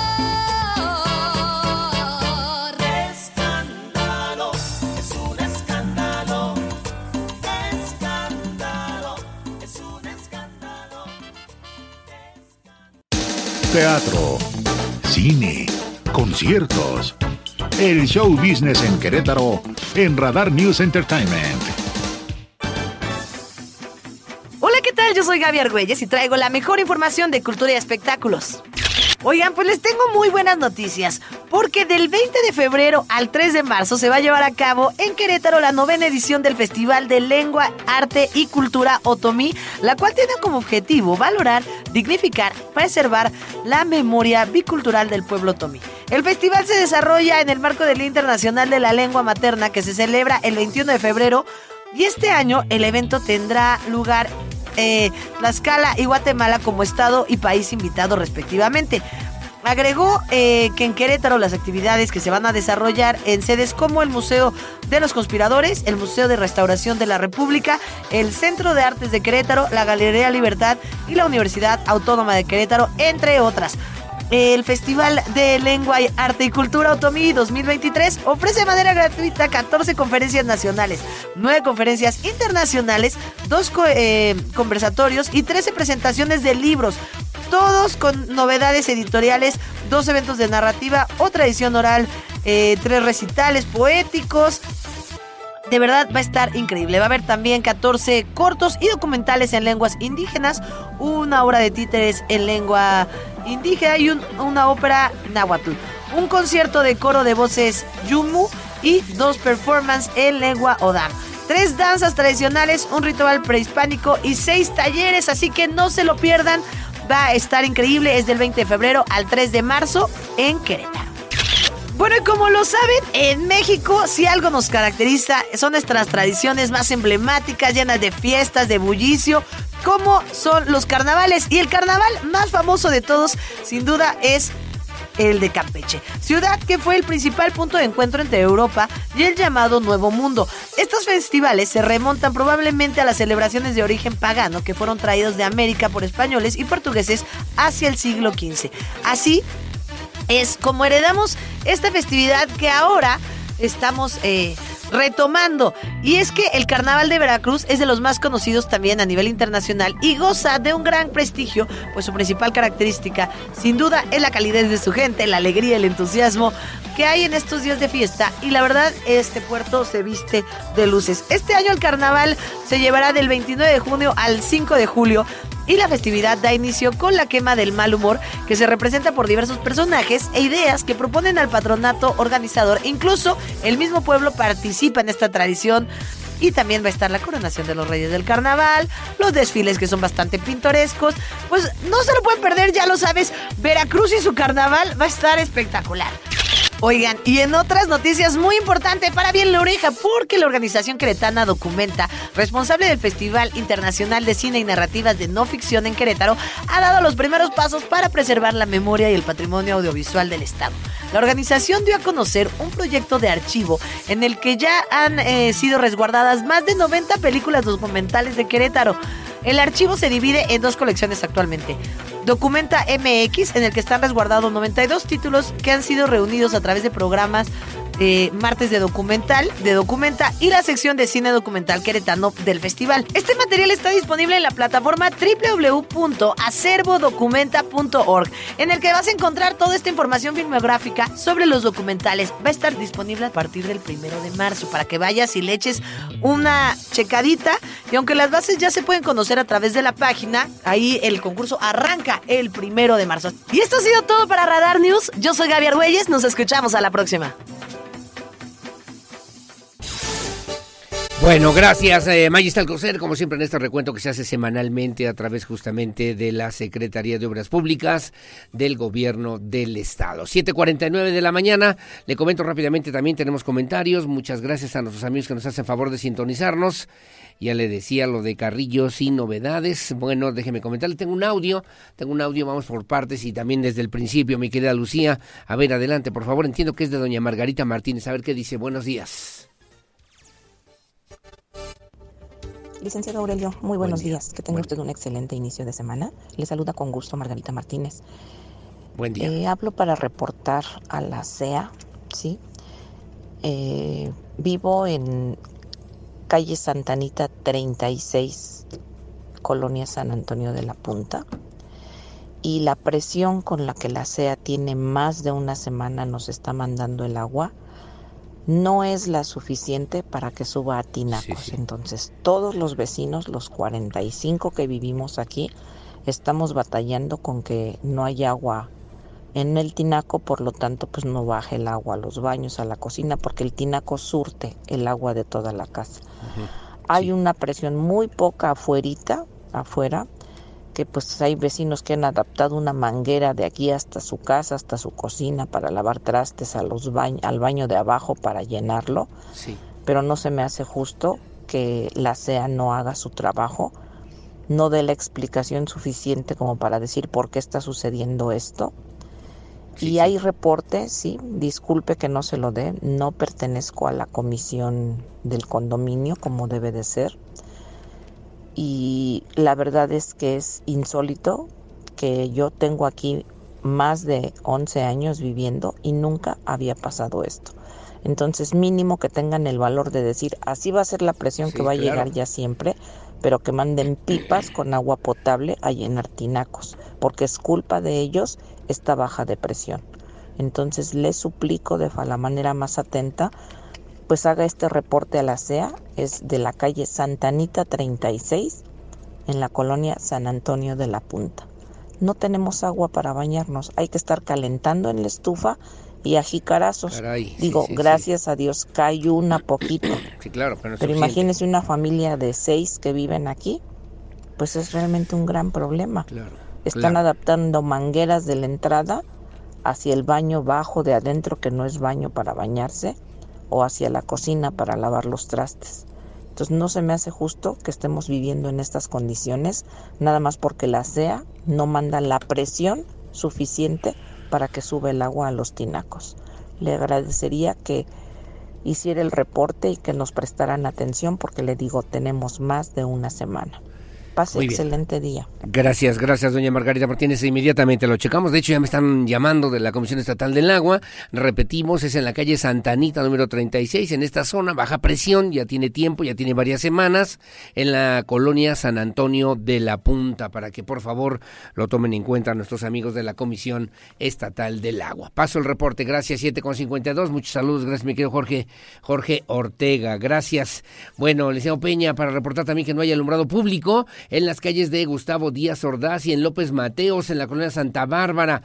Habemos personas que salimos desde antes de las 5 de la mañana a trabajar y no se ve nada. Espero, espero que vean pronto esta situación las autoridades municipales, ya que sí le agregamos el muy pésimo, pero muy pésimo, así me dice así, pero muy pésimo estado de las calles sin visibilidad. Resultan unas verdaderas trampas mortales para los que caminamos en estas calles, que además son muy inclinadas. Es más seguro caminar por el asfalto que por las banquetas, ya que las tienen eh, acceso para los vehículos, son muy resbalosas. Espero escuchen bien esta vez con lo del alumbrado público, para que desde que estaban en cristal, la que lleva en radar, lo he denunciado, la he- hemos, lo hemos señalado, lo de la zona de la calle Gustavo Díaz Ordaz.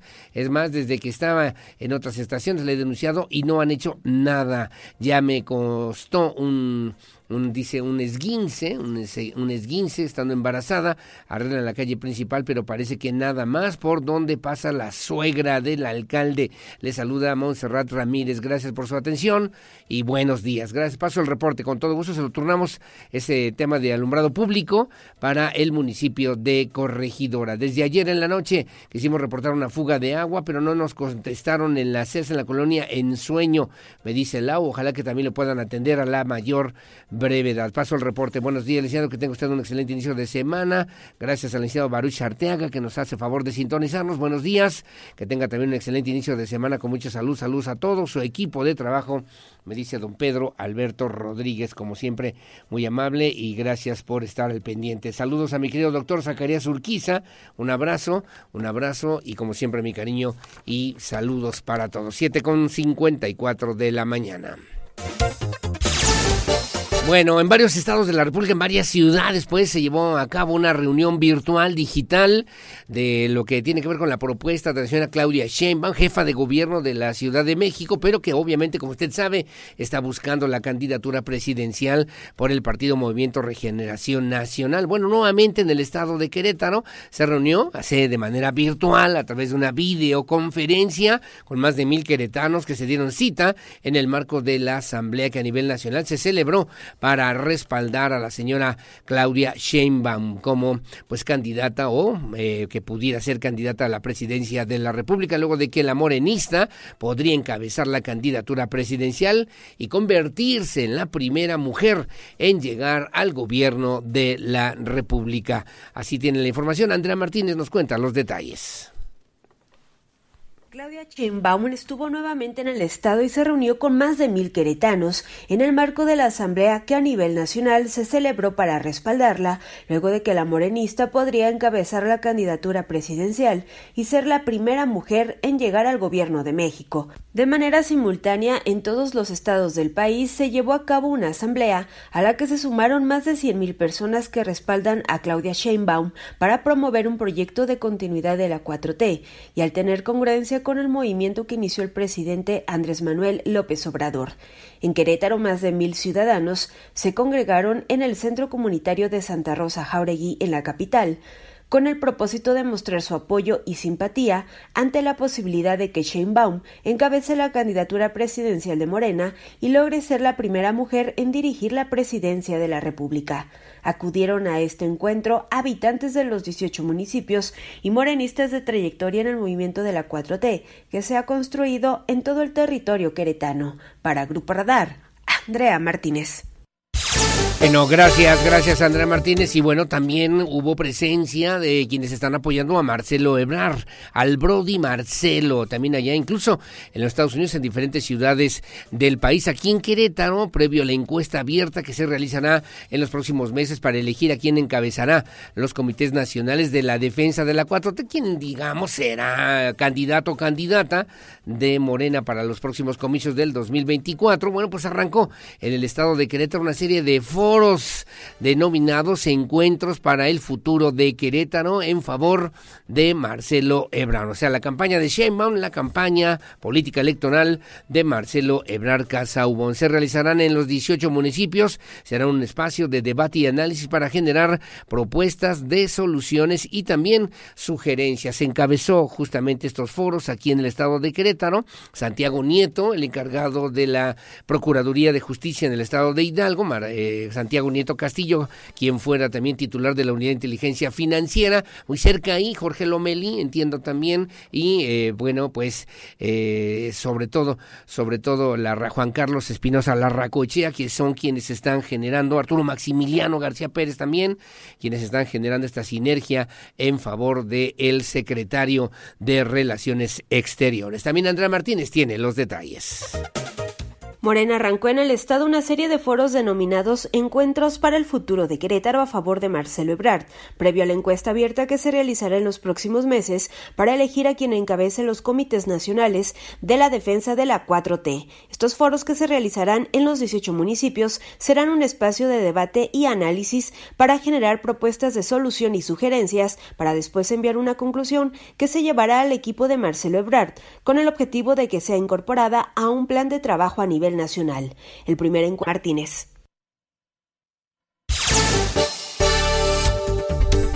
A ver, ahorita revisamos qué le pasó a esa información, a ver si lo podemos checar, mi querida Lucía Peña, porque también ahí estuvieron muy cerquita de Santiago Nieto, veíamos en las referencias incluso de los medios de comunicación locales, bueno, que estuvo Alejandro Ochoa, quien fuera presidente municipal de Colón, que fue procesado, por cierto, por delitos de corrupción en aquella demarcación, también el regidor en el municipio del Marqués, Gabriel Olvera, conocido en esta zona del Marqués como el Gavilán, quien salió de prisión donde se mantenía desde agosto del 2020 y que era investigado por presuntos actos de corrupción en su modalidad de negociaciones ilícitas. Estuvo también muy cerquita de Santiago Nieto Castillo, Juan Aristeo Ramírez Velázquez, mejor conocido como el Bananas, quien fue denunciado por Manuel Barredo, candidato del PRD en el anterior proceso de elección allá en el Marqués, por violencia de género y en contra, y en contra del orden electoral, quien ha violentado el proceso electoral al hacer proselitismo en favor del candidato a la presidencia municipal del Marqués, entonces en aquel momento, hace ya unos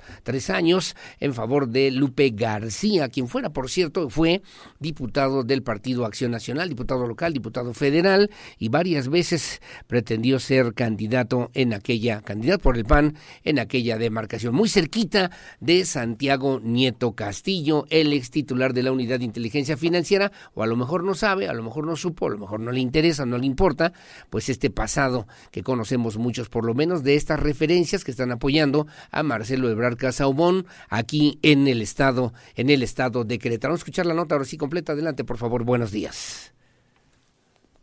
Morena arrancó en el Estado una serie de foros denominados Encuentros para el Futuro de Querétaro a favor de Marcelo Ebrard, previo a la encuesta abierta que se realizará en los próximos meses para elegir a quien encabece los comités nacionales de la defensa de la 4T. Estos foros que se realizarán en los 18 municipios serán un espacio de debate y análisis para generar propuestas de solución y sugerencias para después enviar una conclusión que se llevará al equipo de Marcelo Ebrard, con el objetivo de que sea incorporada a un plan de trabajo a nivel nacional. El primer encuentro se realizó en el Centro de Congresos, el cual fue encabezado por Santiago Nieto Castillo, en su calidad de enlace nacional del equipo que impulsa a Marcelo Ebrard para la coordinación nacional de los comités nacionales de la defensa de la Cuarta Transformación.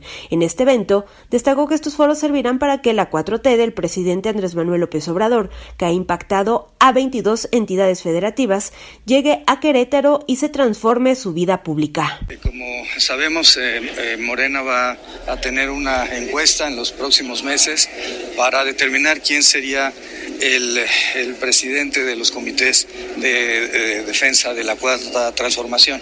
Nosotros pensamos que la opción de Marcelo Ebrard Casabón es lo mejor que puede pasarle a la cuarta transformación a partir de un principio de eh, continuidad con cambio. Lo que venimos a plantear aquí va a ser el inicio, el, el banderazo de los distintos encuentros que vamos a tener en varios eh, de los 18 municipios del estado. En este primer foro participaron cinco queretanos y expusieron cinco temas relacionados con los pueblos originarios, el problema del agua, la violencia de género, la salud pública y la seguridad. Para Grupo Radar, Andrea Martínez.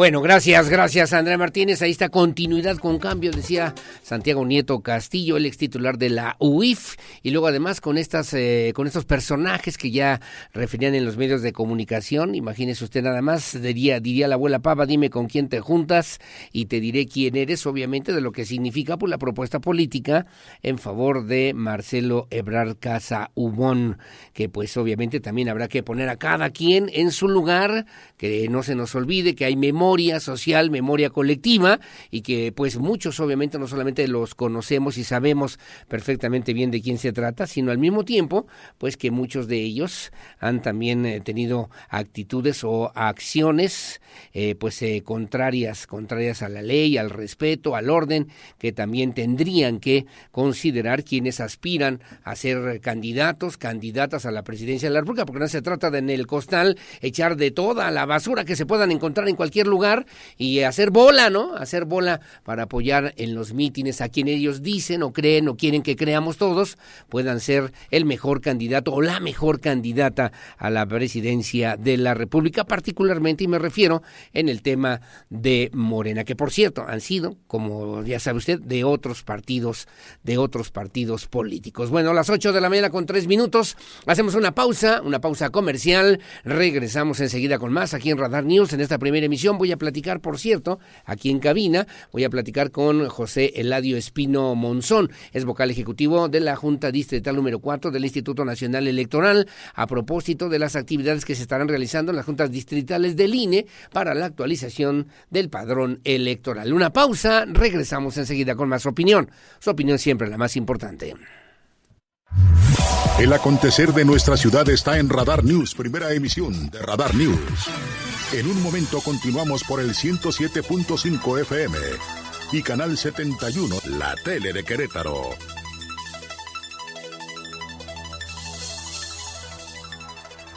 La entrevista, Radar News. Bueno, muchísimas gracias. Son las 8 de la mañana con 9 minutos, 8 9. Gracias por seguir con nosotros. Un tema importante, obviamente, que tiene que ver con la organización de todo lo que tiene que ver con los diferentes procesos, antes, durante y después, procesos electorales. Pues es responsabilidad del Instituto Nacional Electoral. En estos tiempos, por lo menos y particularmente aquí en Querétaro, pues obviamente tienen que realizar diferentes actividades a propósito de la integración de las juntas distritales y del desarrollo, pues de estas actividades que son básicas y fundamentales para para poder tener todo lo que se requiere listo al momento, al día actualizado y podamos participar en un proceso electoral que obviamente para los ciudadanos sea absolutamente confiable, sea también puntualmente eh, preciso y puntual y concreto y conciso y con ello, bueno, pues eh, generar esta cultura democrática en favor de la participación de las y los ciudadanos. Vía Zoom me vamos, nos vamos a enlazar y agradezco mucho al licenciado José Eladio Espino Monzón, él es vocal ejecutivo de la Junta Distrital del Instituto Nacional, de la Junta Distrital número 4 del Instituto Nacional Electoral. Mi querido licenciado José Ladio, ¿cómo estás? Buenos días.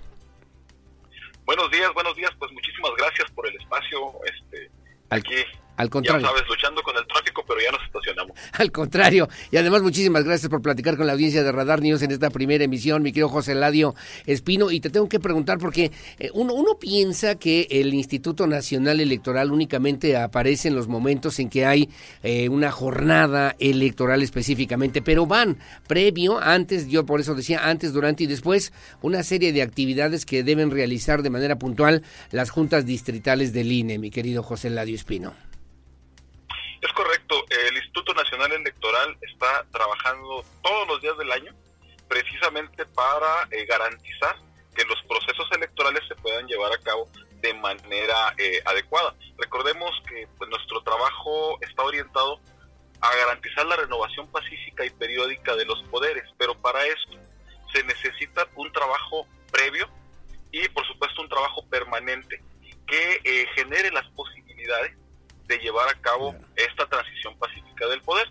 Dentro de ellas tenemos, lo, lo platicamos muy seguido, el tema de la credencial para votar con fotografía, que pues básicamente es la actualización de, permanente del padrón electoral y el listado nominal, que es la base para poder organizar las elecciones. Por otro lado, digamos, tenemos áreas menos visibles, como lo es la, el área de organización electoral, que es la que prepara toda la logística y la estadística de las elecciones. Gracias al trabajo durante eh, el interproceso de, la, de, de, las áreas de organización electoral, tenemos, por ejemplo, la actualización de los inventarios de materiales electorales. Sabemos, tenemos una estadística más o menos de qué vamos a necesitar y por supuesto eh, optimizar y reutilizar los recursos, es decir, no llevamos, digamos, cada proceso electoral no se compra todo nuevo, se reutiliza más de la mitad y eso precisamente es lo que hace que no sean tan costosas las elecciones. Por otro lado, también tenemos a la calidad de capacitación electoral y educación cívica. Por ejemplo, esta, esta tarea pues también es intangible en el sentido de que no podemos contar, contabilizarla, pero también es una base, eh, ¿cómo se llama? ¿Cómo se le puede decir?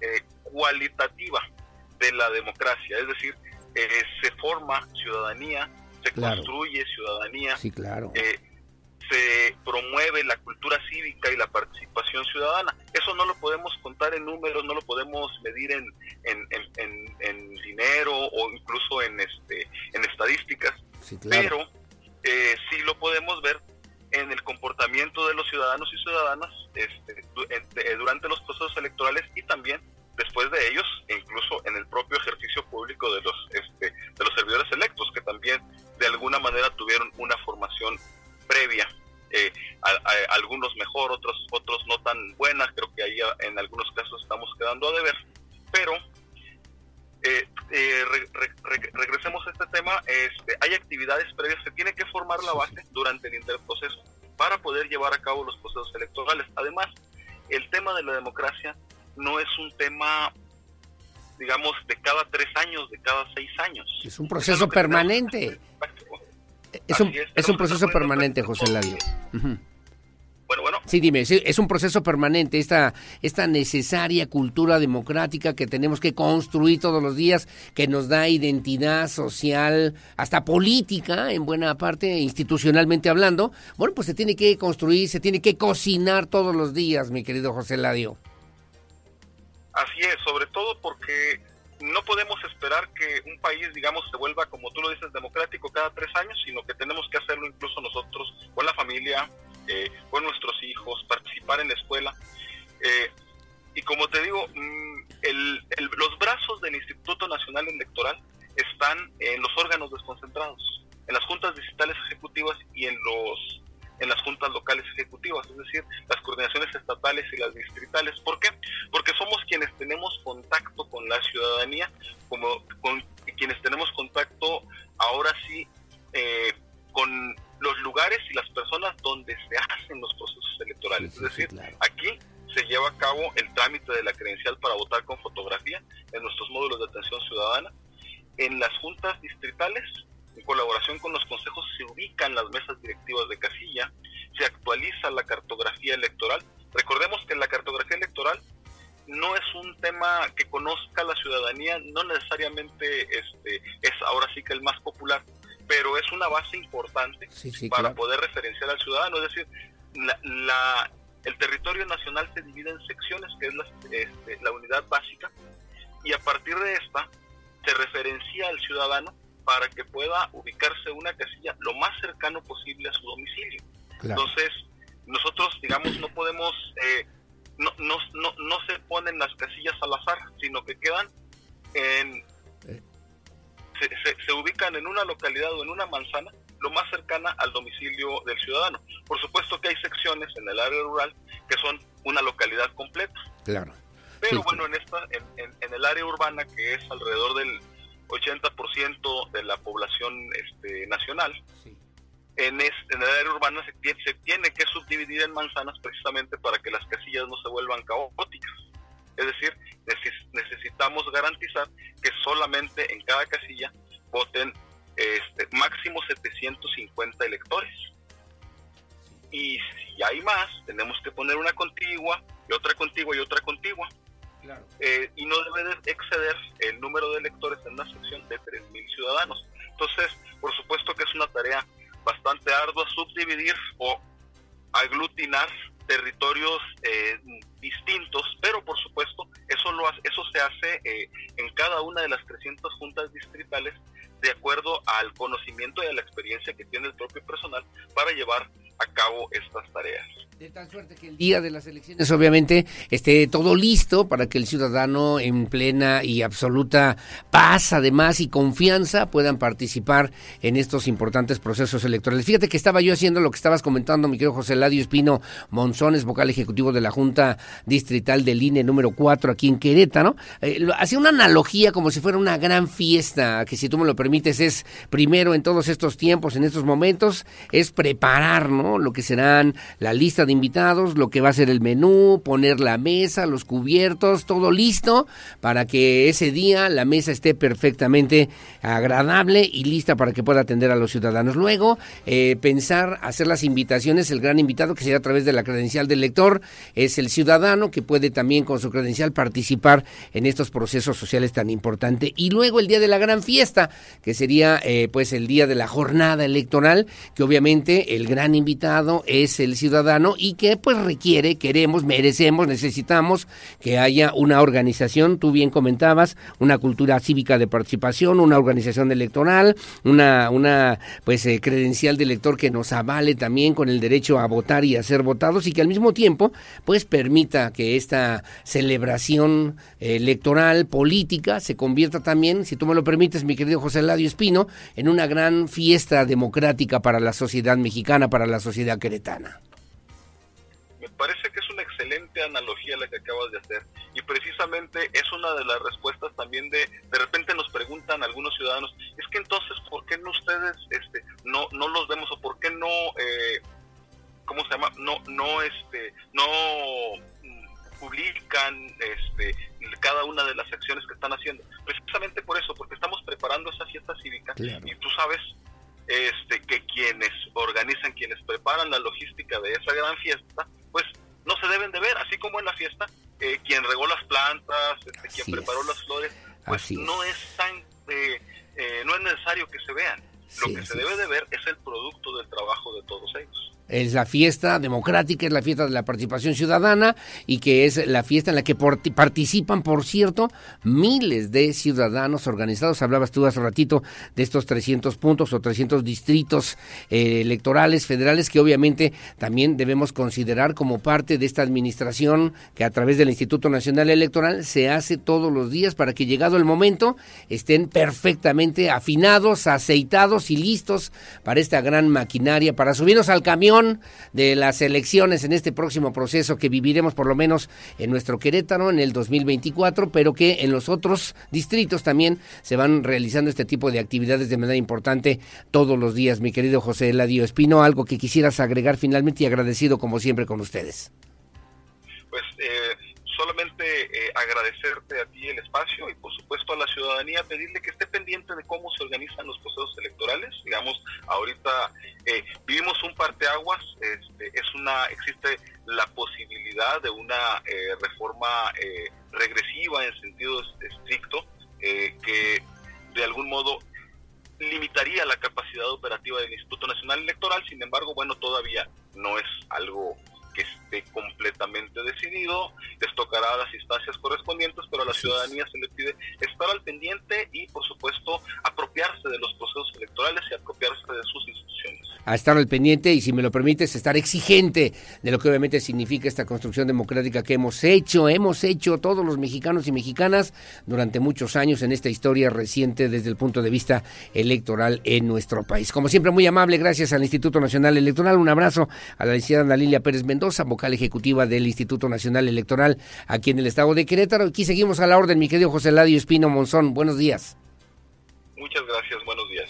Gracias y buenos días. Es el vocal ejecutivo de la Junta Distrital del Instituto Nacional Electoral número 4 del Instituto Nacional Electoral. Como siempre, muy amable. Gracias. Son las 8 de la mañana con 21 minutos. Hacemos una pausa. Tengo comentarios. Sí, con todo gusto. Tenemos algunas denuncias también. Igualmente, gracias por su amable compañía. Saludos a Loti Martínez. Gracias. Y como siempre, como siempre, también muy amable y gracias a usted que nos hace favor de sintonizarnos. Hacemos una pausa. Regresamos enseguida con más. Comunícate con nuestro teléfono de contacto 442-238-3803 y 04. En un momento continuamos. Radar 107.5 FM y Canal 71, la tele de Querétaro. Bueno, muy amable, gracias. Las 8 de la mañana con 27 minutos, 8.27. Saludos, muy amable. Gracias también que nos hace favor de sintonizarnos. Rosita Peña, buen día. Es el inicio de semana. Buenos días también. Mi nombre es Juan Manuel Guzmán.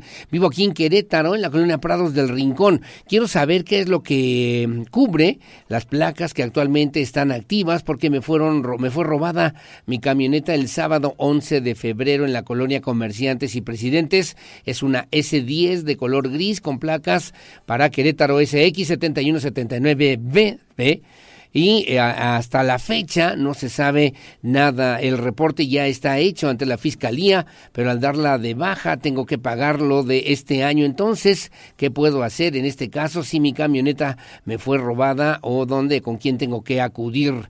Me pregunta, me comenta, gracias y rápidamente lo, lo paso, lo turnamos don Juan Manuel Guzmán, que tiene que acudir ante la Fiscalía General del Estado y obviamente, pues en este mismo sentido, tendría que acudir a la, al auditorio, ¿no? Al auditorio José Ortiz de Domínguez para poder hacer el trámite. Y es que hay un seguro, o sea, me estaba comentando, entiendo yo, por el tema del seguro, del seguro, son para autos que tienen un valor de menos de 150 mil pesos. Habría que ver, habrá que ver si eh, estuvo activo el año pasado. En fin, ahí que lo revisen en el, en el auditorio José Ortiz de Domínguez. Cualquier cosa, estoy al pendiente a ver si la podemos canalizar con Rosy a ver si Rosy nos puede hacer favor, Rosy Salinas, de atender al señor, a ver qué tiene, qué trámite tiene que hacer y cómo. Muy amable. Gracias también. Estaba yo revisando hace un momento justamente en el periódico El Economista, bueno, cómo están los resultados de los alcaldes con mayor incremento en su aprobación. Estaba mirando justamente a Jorge Miranda Castro, él es el presidente municipal de Zacatecas, incremento importante en su aprobación y Roberto Carlos Cabrera Valencia de San Juan del Río de 36.8 pasó a 42.5 en estas últimas semanas, eh, lo que hay que distinguir para el día de hoy. Los alcaldes mejor evaluadas, las alcaldesas mejor evaluadas son la de Veracruz, Patricia Lobeira, de Nueva, de Nuevo Laredo, Tamaulipas, Carmen, Carmen eh, Conturosas y también Norma Treviño Galindo de Piedras Negras, Coahuila, con hasta 55.6, 56 y 56.9 de aprobación. En un tema interesante que hoy publica el periódico El Economista. Y luego los alcaldes mejor evaluados, los alcaldes mejor evaluados, aparece en primer lugar Jesús Nader, eh, Nesrala, Nesrala es alcalde en Tampico, en Tampico, Tamaulipas, con 66.1%. Luego sigue Juan Ángel Flores Bustamante, usted lo está viendo ahora en su imagen, con 65.9%. En tercer lugar, Luis Bernardo Nava de Querétaro, con 58.6%. Cuarto lugar, Roberto Sosa Pichardo, con 57.2%. Y en quinto lugar, Patricia Lobeira Rodríguez de Veracruz, eh, de Veracruz, que pues obviamente son los alcaldes, alcaldesas mejor evaluados a nivel nacional. Aprobación promedio de los municipios por partido político. Bueno, pues sí le debo referir a usted, 71, 71 municipios evaluados, por lo menos que consideran que Morena ha tenido un buen desarrollo. Y luego 41 para los municipios evaluados del Partido Acción Nacional y 22 municipios evaluados del Partido Revolucionario Institucional, en un trabajo metodológico que presenta, publica hoy el periódico, el periódico El Economista a nivel nacional. Veía, veía por cierto también los alcaldes mejor aprobados o, que tienen un mayor índice de aprobación. En general es Jesús Nader de Tampico, Tamaulipas con 66.1, Juan Flores de Jojutla, Morelos con 65.9 y Luis Nava con 58.6% para pues eh, obviamente sobre esta misma geografía electoral, gobernadores, mire está viendo gobernadores, Juan Flores eh, de Jojutla, bueno, eh, gobernados, Juan, Juan, Flores de Jojutla Morelos, Armando Martínez en Altamira Tamaulipas y Gerardo Vargas de Ahome Sinaloa, que pues obviamente también representa y significa una propuesta, esto es según la encuesta de Mitowski, Mitowski que pues da a conocer el día de hoy en este 20, 20 de febrero del 2023. Son fotografías, hay que verlas también con, con eh, todo lo que obviamente significa una situación de esa naturaleza, porque todavía falta y mucho, y mucho para lo que tiene que ver con los procesos electorales. Las 8 de la mañana con 32 minutos. Bueno, mandamos un abrazo siempre solidario, fuerte también, como siempre, por el sensible fallecimiento de doña Lucía Jovita Garavito Rodríguez. Falleció este fin de semana, su familia.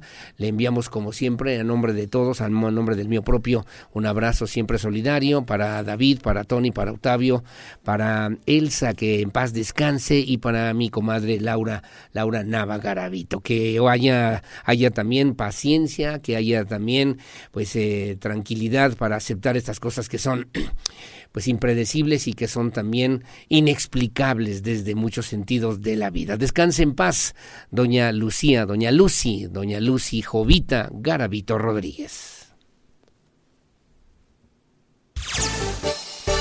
Bueno, muy amable, gracias. Son las 8 de la mañana con 33 minutos, 8.33. El enlace nacional del equipo de Marcelo Ebrar para la coordinación nacional de los comités nacionales de la defensa de la 4-3, Santiago Nieto Castillo, bueno, afirmó que se defenderán, que se defenderán ejerciendo su libertad de expresión luego de que el PRI lo denunció ante el Instituto Nacional Electoral, al igual que a Marcelo Ebrar y al partido Morena por actos anticipados de campaña o de precampaña, promoción personalizada, uso indebido de recursos públicos y violación a los principios de equidad en la contienda electoral. Andrea Martínez con los detalles.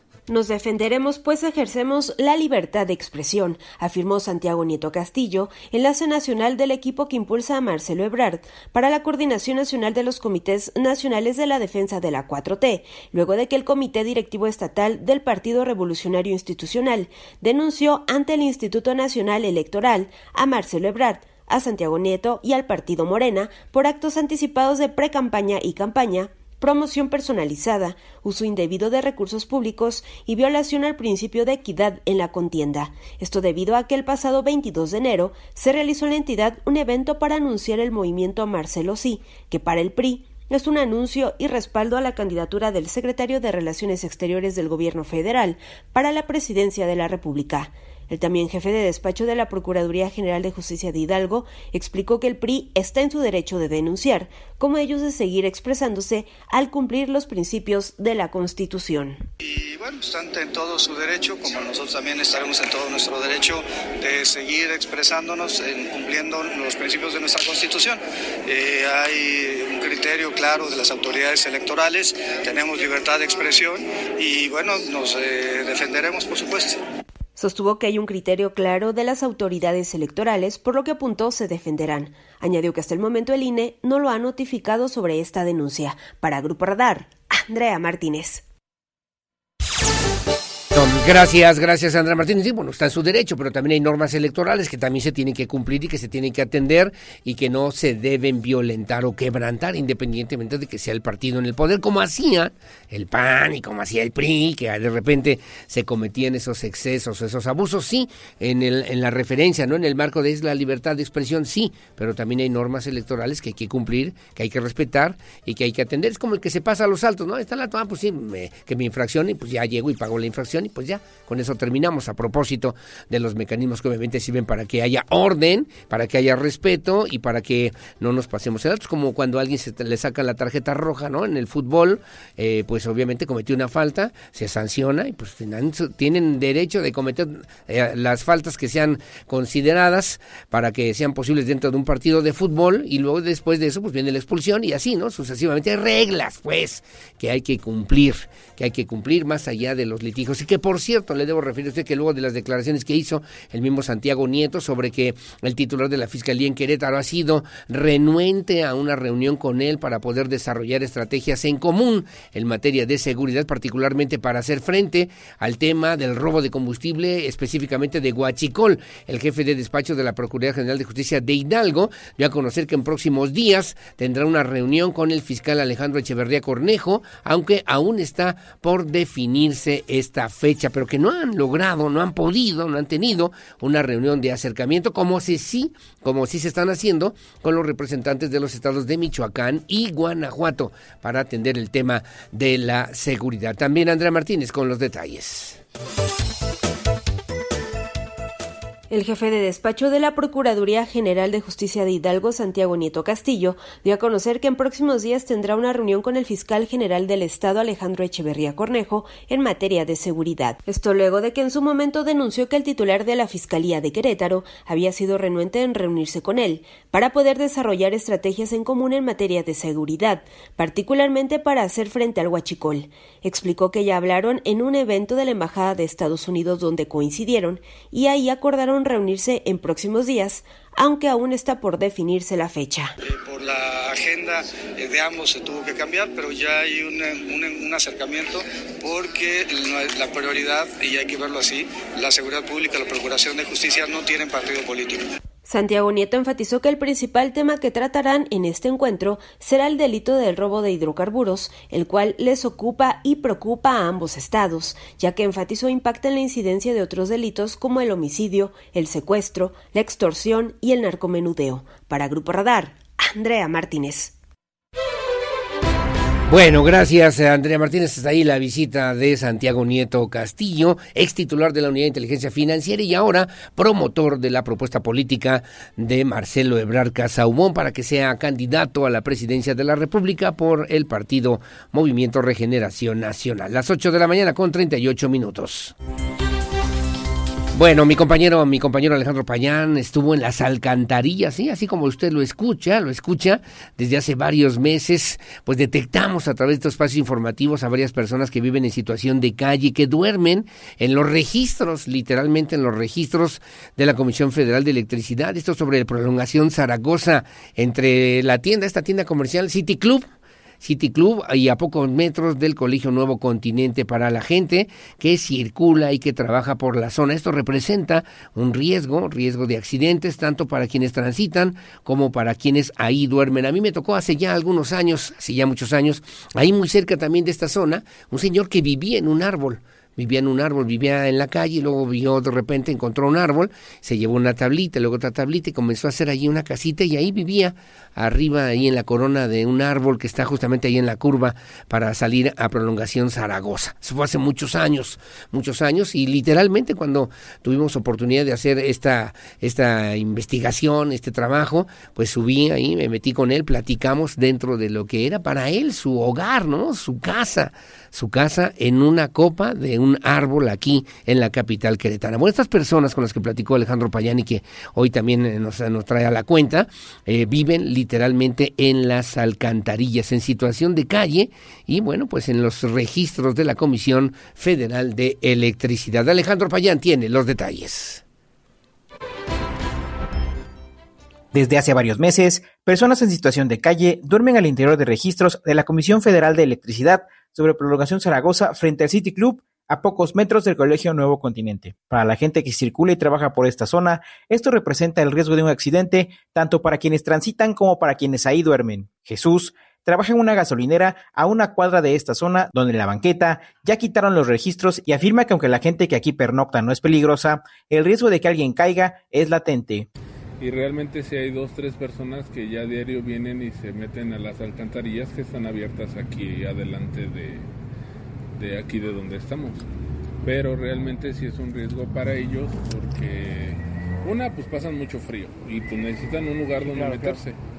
Pero pues un animal o que llegue alguien y sin querer se caiga ahí o todo eso por esas alcantarillas que siempre están abiertas y nunca las tapan, nada más les ponen los los tambos naranjas o alguna señalítica, pero pues, se van perdiendo, se los van quitando.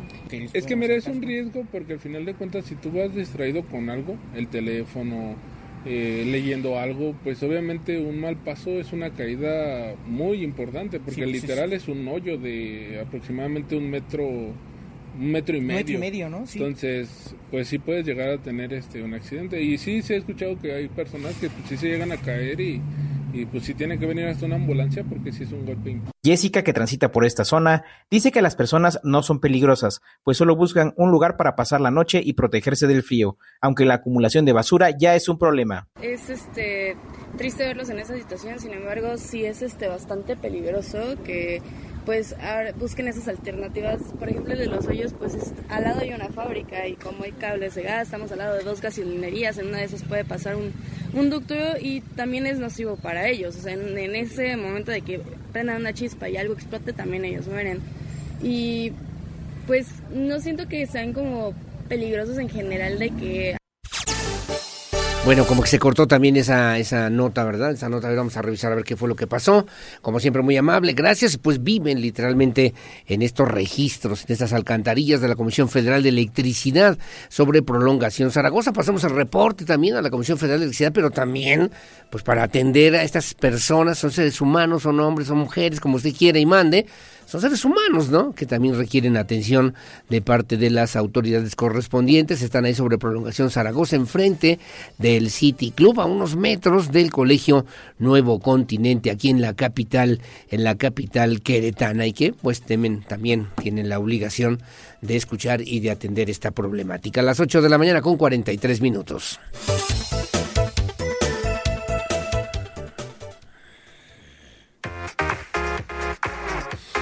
Bueno, vivimos en una era donde la tecnología juega un papel fundamental. De hecho, la biotecnología es una de las disciplinas de la ciencia más trascendentes e importantes que existen. Esta está además orientada al uso de la tecnología en procesos que utilizan sistemas biológicos para crear soluciones innovadoras en una amplia gama de sectores tales como el agropecuario, alimenticio, energético y de salud. Es por eso que en el TEC Campus Querétaro la carrera de Ingeniería en Biotecnología tiene una visión futurista para brindar soluciones con base en la ciencia. Al egresar podrás desarrollarte en distintas áreas de una organización, tales como en la parte de innovación y desarrollo de productos y procesos biotecnológicos en la industria farmacéutica. Crear emprendimientos con base biotecnológica para las áreas de alimentos, farmacéutica, agroalimentario y o ambiental. O bien desarrollando nuevas tecnologías en centros de investigación públicos o privados. Si deseas contribuir al bienestar de la humanidad y del planeta y además te apasiona la tecnología, este, este puede ser, este puede ser tu camino en el TEC Campus Querétaro, la carrera de Ingeniería en Biotecnología.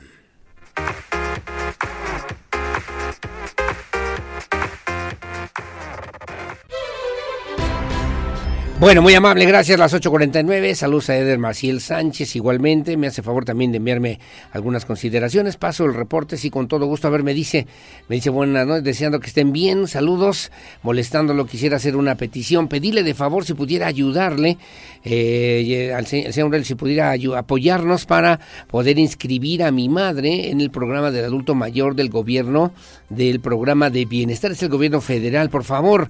Ya fuimos al Gómez Morín y me mandaron allá allá por atrás de la Cruz Roja, allá es donde tiene que ir justamente. Fui y me dijeron algunos números de cel, del, teléfono celular, pero me dijeron que aquí en el Piojito, a partir del 14 de febrero, pero no encontramos nada. Entonces quisiera ver si pudiera apoyarnos con esta petición, Lucía, para mandarles ahí a, al- el teléfono, ¿no? De esta niña de la semana pasada, para que estemos ahí con el contacto, por favor. Mi madre ya tiene 68 años, se llama María Cleofas y vivimos en la cañada. De antemano, muy amable, gracias. Aquí tengo el número del teléfono también de la señora. Ojalá que también podamos ayudarle. Claro que sí. Se la, la- la- la referimos ahí a la Secretaría de Bienestar Delegación, Delegación Querétaro, con muchísimo gusto, con mucho gusto. Luego me dicen, ¿qué tal? ¿Pasó este su fin de semana? Le pregunto porque yo creo que el gobernador los disfruta mucho. Ya van dos semanas que escucho que los lunes solamente hay información de la secretaria Murguiena, del gobernador Curi. Estará de vacaciones, me dice doña María José. A ver, paso el reporte, lo comentamos con todo gusto. Muy amable, gracias.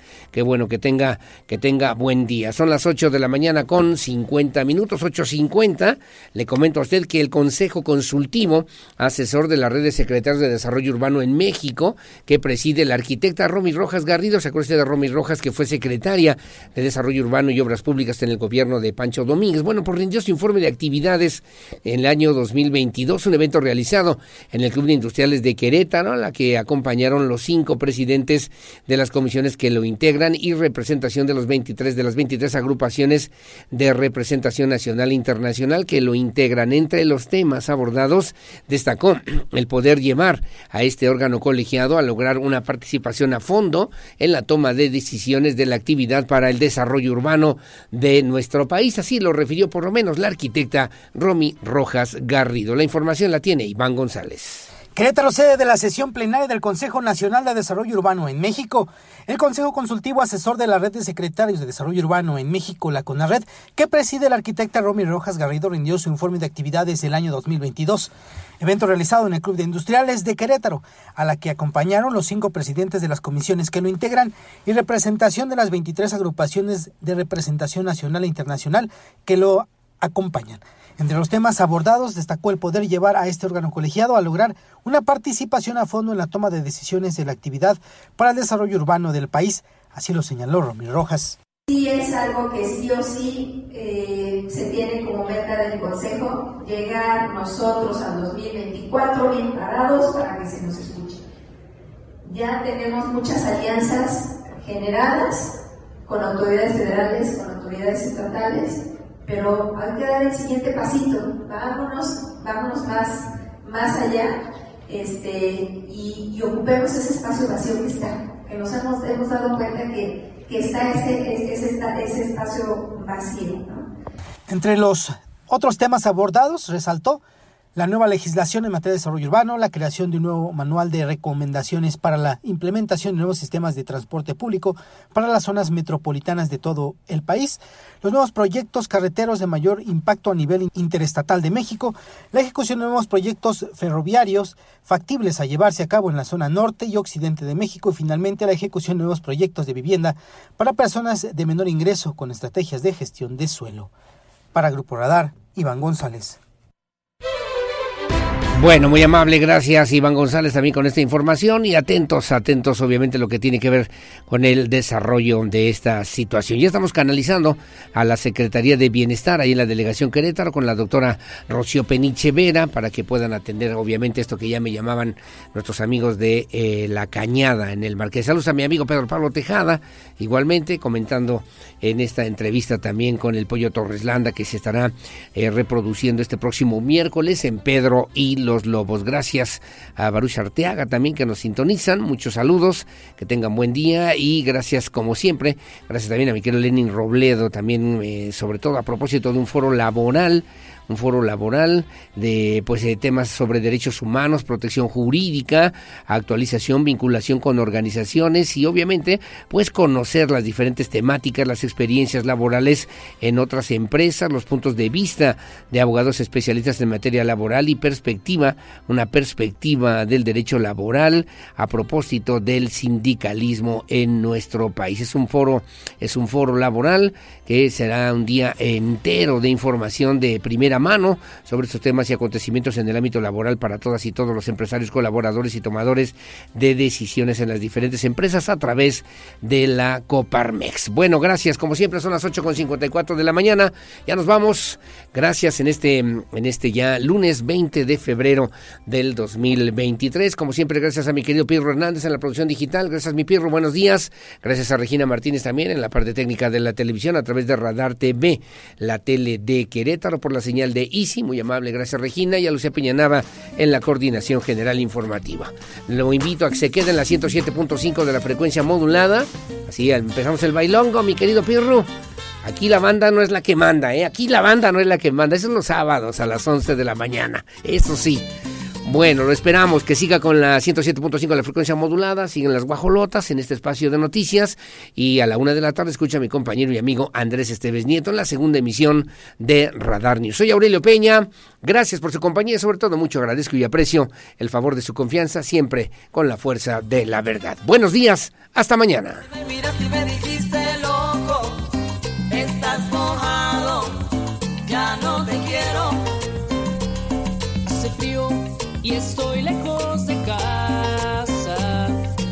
Tiempo que estoy sentado sobre esa piedra. Yo me pregunto, ¿para qué sirven las guerras? Tengo un boquete en el pantalón. Vos estás tan fría como la nieve a mi alrededor. Vos estás tan blanca y yo no sé qué hacer. La otra noche te esperé bajo la lluvia dos horas, mil horas, como un perro.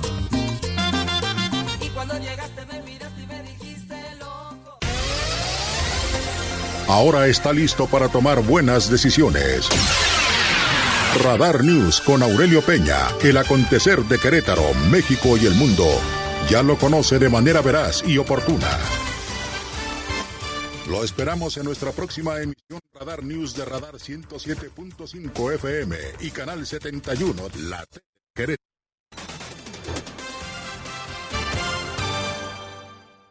Radar.